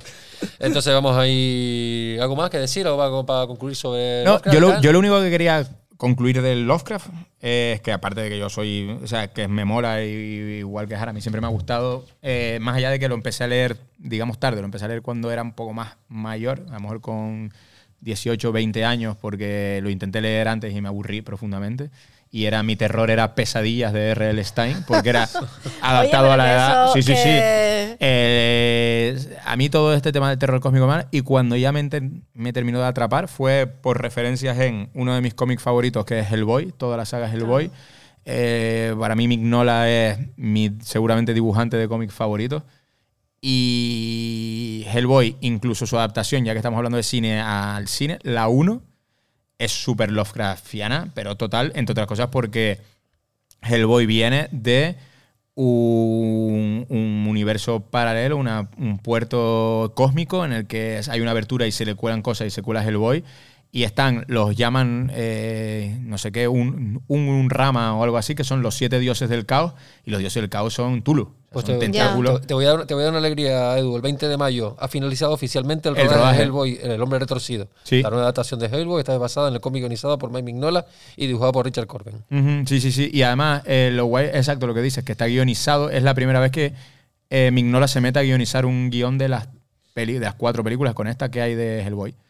Y a mí eso, y que la gente, si no, si les parece muy denso, yo recomiendo leer Lovecraft, pero si les, eh, me parece muy denso, hay adaptaciones a cómics, a tal, muy, muy guay. Y, van a entender que, que el- es un universo. que todo lo que vemos de terror en muchas cosas eh, Viene de ahí. es Edgar Allan Poe o es Howard Phillips Lovecraft. Totalmente. Yo recomendaría sí o sí ver El color que cayó del cielo. Mm. Y un poco por homenajear que la semana pasada se murió eh, Kenneth Anger, que es como ese tipo, el precursor del cine queer y todo eso. Recomendaría ver Scorpio Rising y Lucifer Rising. apuntada. Scorpio Rising. Y Lucifer Rising. Vale. No Más, tengo mi móvil. ¿Recomendaciones? Recomendaciones. Yo, en, en mis prisas y traer toda la mierda de estudio aquí a, a la guerra, me dejé mis dos recomendaciones en casa, pero bueno, las puedo decir. Eh, no tienen nada que ver con Lovecraft, eh, pero son dos cómics. Voy a seguir por mi, por mi vertiente de recomendar cómics. Eh, que traen. Si el otro día, por ejemplo, traje un clásico del terror, que era Agujero Negro, ahora quería traer dos cosas muy, muy actuales de, terror. Y es que está volviendo ese, ese terror de antologías en, en el cómic, o sea, historias cortas, conclusivas. Y, y hay dos ejemplos claros que de Silver Coin, que es de Maswell, creo que W. Maswell, que es, nada, eh, premio Eisner del cómic y nominado al Eisner también por este de Silver Coin. Y es un terror mm, que a nosotros nos gusta porque es, láser, eh, eh, folk horror. Eh, En este, además, eh, fue un cómic que estuvo pensado para cinco historias, cogió cinco, aparte de él, otros cuatro guionistas top del mundo del cómic. Y claro, lo nominaron a Eisner y ya le dijeron sigue para adelante y ahora mismo es una serie abierta. Se acaba de publicar hace poquito el segundo, que no he leído, que ya, ya leeré, pero, pero vamos, son historias muy guapas. Hay una, un slasher de niñas en un campamento que es brutal. Y luego el otro ya es otro terror más psicolo- eh, psicológico y es eh, El heladero, Ice Cream Man. Y ese es- Hay una película que es súper. Sí. Sí. es, es que ese, ese es un poco cogiendo eso, cogiendo a esos, no sé. esos Pero está basado en una historia de True Crime. Eh, puede ser, ¿no? Sí, No- sí, el el heladero, El sí. Mm. cómic, el, Esta es, mm, sí, son varias historias que el punto, si en el otro era una moneda, ¿vale? Es una moneda entre comillas maldita, en este el, el enlace entre las historias es ese personaje tétrico de- del heladero, que yo qué sé, lo hemos visto, eh, por ejemplo, en, en En la la serie de Tales from Japón, de, Sí, el, el- el Ese. anime de terror este. se me acaba de ir de Jinju. Sí, sí, sí, pero Net- la que está en Netflix. eh, Exacto, sí, hay, sí, sí, hay sí. un capítulo que, Mm. que es el heladero y es como, como los payasos. Sí, y en American Horror Story también está ese arquetipo, pero Pues porque es de, True Crime.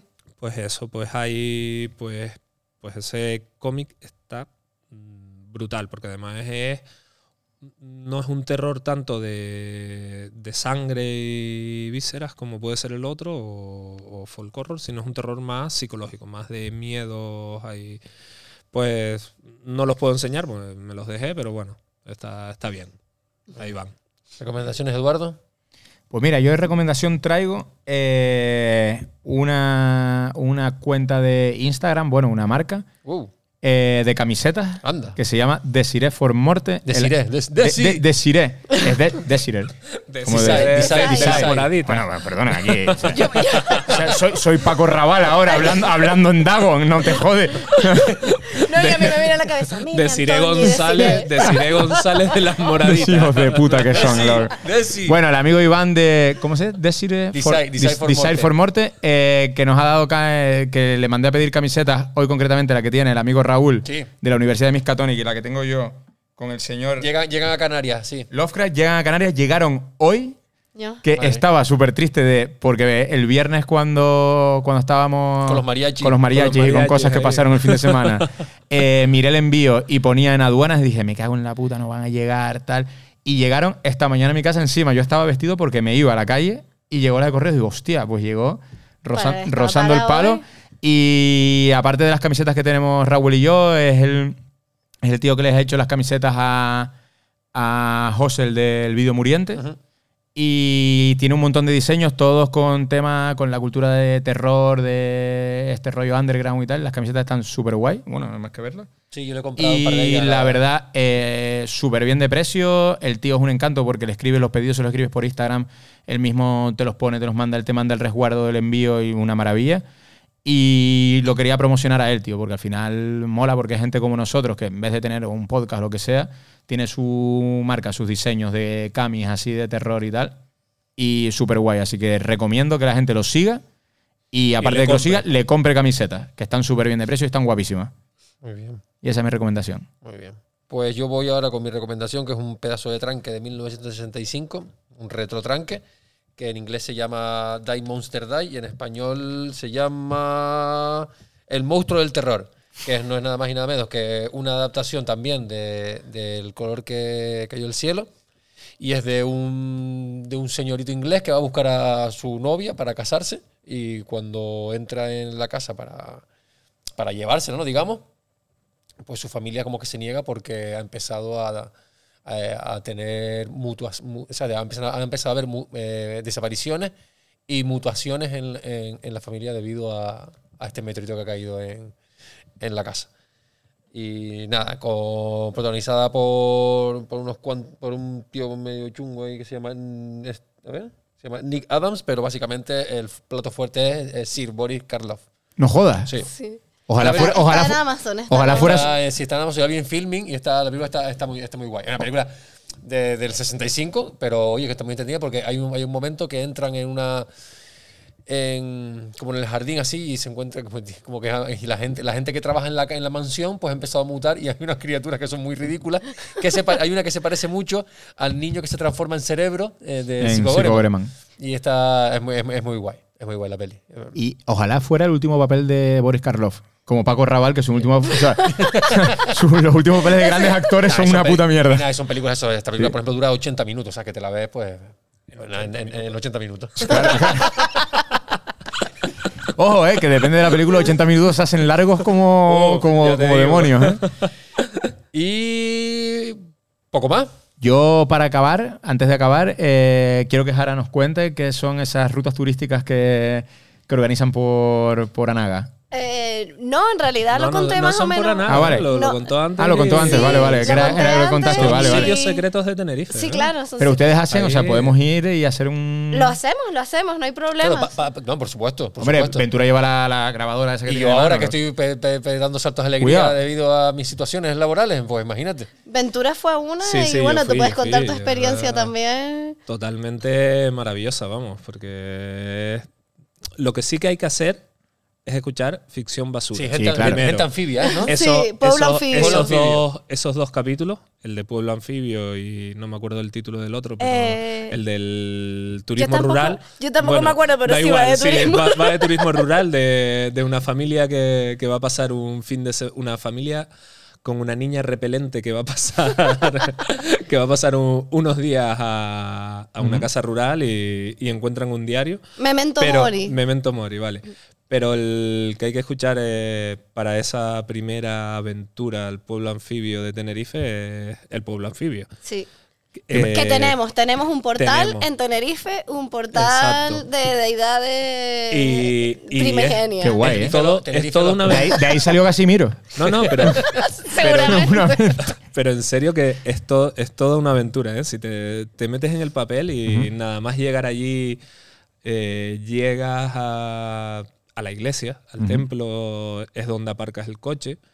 Y de ahí empieza toda la aventura y Hostia, pues yo quiero un ir. club deportivo de, de esos maravillosos depor- deportes que se practican en pueblos, Las como puede bochas. ser el dominó. O la, bo- la, la bocha. La lucha del palo. No, no, dominó. No, no, hay, dominó, hay- hay- dominó. hay un club deportivo de dominó en ese pueblo. Nada, Yo- nada más llegar. Y luego ya a partir de ahí eh, empiezas con con los Con el gótico eh, verde. el gótico verde que son los carteles promocionales turísticos de, de ese pueblo y ahí ya empiezas a ver criaturas anfibias fijándote bien en los detalles como tú dices Yo debo decir que el Y- dominó, cuidado, ¿eh? Yo es la y- única vez aquí al lado que estamos hoy en el Aguere, en la Avenida Trinidad, en el bar Los Menseyes. Es el único sitio donde he visto a dos señores levantarse y darse de hostias por una partida de dominó. Pero No, no, a hostia no. viva, ¿eh? Dominó y envite. Cuidado con el dominó, ¿eh? Dominó y envite hay, hay Sí. mucho, Los juegos- del hambre, dinero ¿eh? ahí perdido en dominó y envite. ¿eh? Pues entonces dejaremos las cervezas a un lado un fin de semana, cogeremos la- una botella de agua y un bocadillo de tortilla Y una grabadora. Y vamos, y, nos, venga, y nos venga. iremos, y nos iremos de A la segunda edición del pueblo Sí. anfibio. Yo le quería decir a Jara que, La Nasu. Como eh, tenemos muchos también amigos en común, y eh, entre ellos Safe y Aida, y Alberto, hoy el podcast, porque es súper fan, eh, el otro día estuve en Madrid y Jara tiene masa madre porque Jara y Aida hacen pan, llevan mucho tiempo haciendo pan y tal, y le regalaste una masa madre a Safe y Aida y les ponen nombres de dioses primigenios. Sí. Madre mía. Claro. Pues que sepas que el dios primigenio que está en Madrid sigue vivo Está- porque el otro día Safe me lo enseñó y está enorme además. Sí, sí, ya hemos dado Subniguraz, eh, nosotras tenemos a Cthulhu, eh, Dagon, Dagon. y creo que el de ellos es Subniguraz, Sí, ¿verdad? sí, me parece que sí. Eh, Además, lo vimos, lo vi otro día con Safe, estábamos ya en casa, nos había bebido una botella de vino a las 3 de la mañana y me dijo, mira lo que tengo aquí. y sacó el bote y digo, digo, pues voy a quedar con Jara y vamos, la semana que viene tenemos podcast Pues- y tal, porque sepas que está vivo. Pues sí, pues sí, es que claro, es esa parte de ver, ver Lovecraft en tu día a día. Total. Pues nada. Bueno, Raúl, Señores, pues despedida nada. y cierre, como los bambones. Despedida y cierre, señores. Eh, nada, ya saben dónde nos pueden escuchar, dónde nos pueden ver, en YouTube, nos pueden escuchar en Spotify, en Evox. eh, En Radio Televisión Canaria. En Radio Televisión Canaria. en Instagram, en Twitter, eh, como Video Retranque. Y Jara, ¿dónde te podemos escuchar? Y Eh, y nosotras en Instagram como La Raya y en, en Spotify y en Evox como Ficción Basura. Muy bien, pues fenomenal. Pues ya vamos terminando, señores. Muchas gracias por escucharnos. Muchas gracias a ustedes Gracias- también por gracias invitarnos. venir. Y nada, disfruten de lo votado, señores.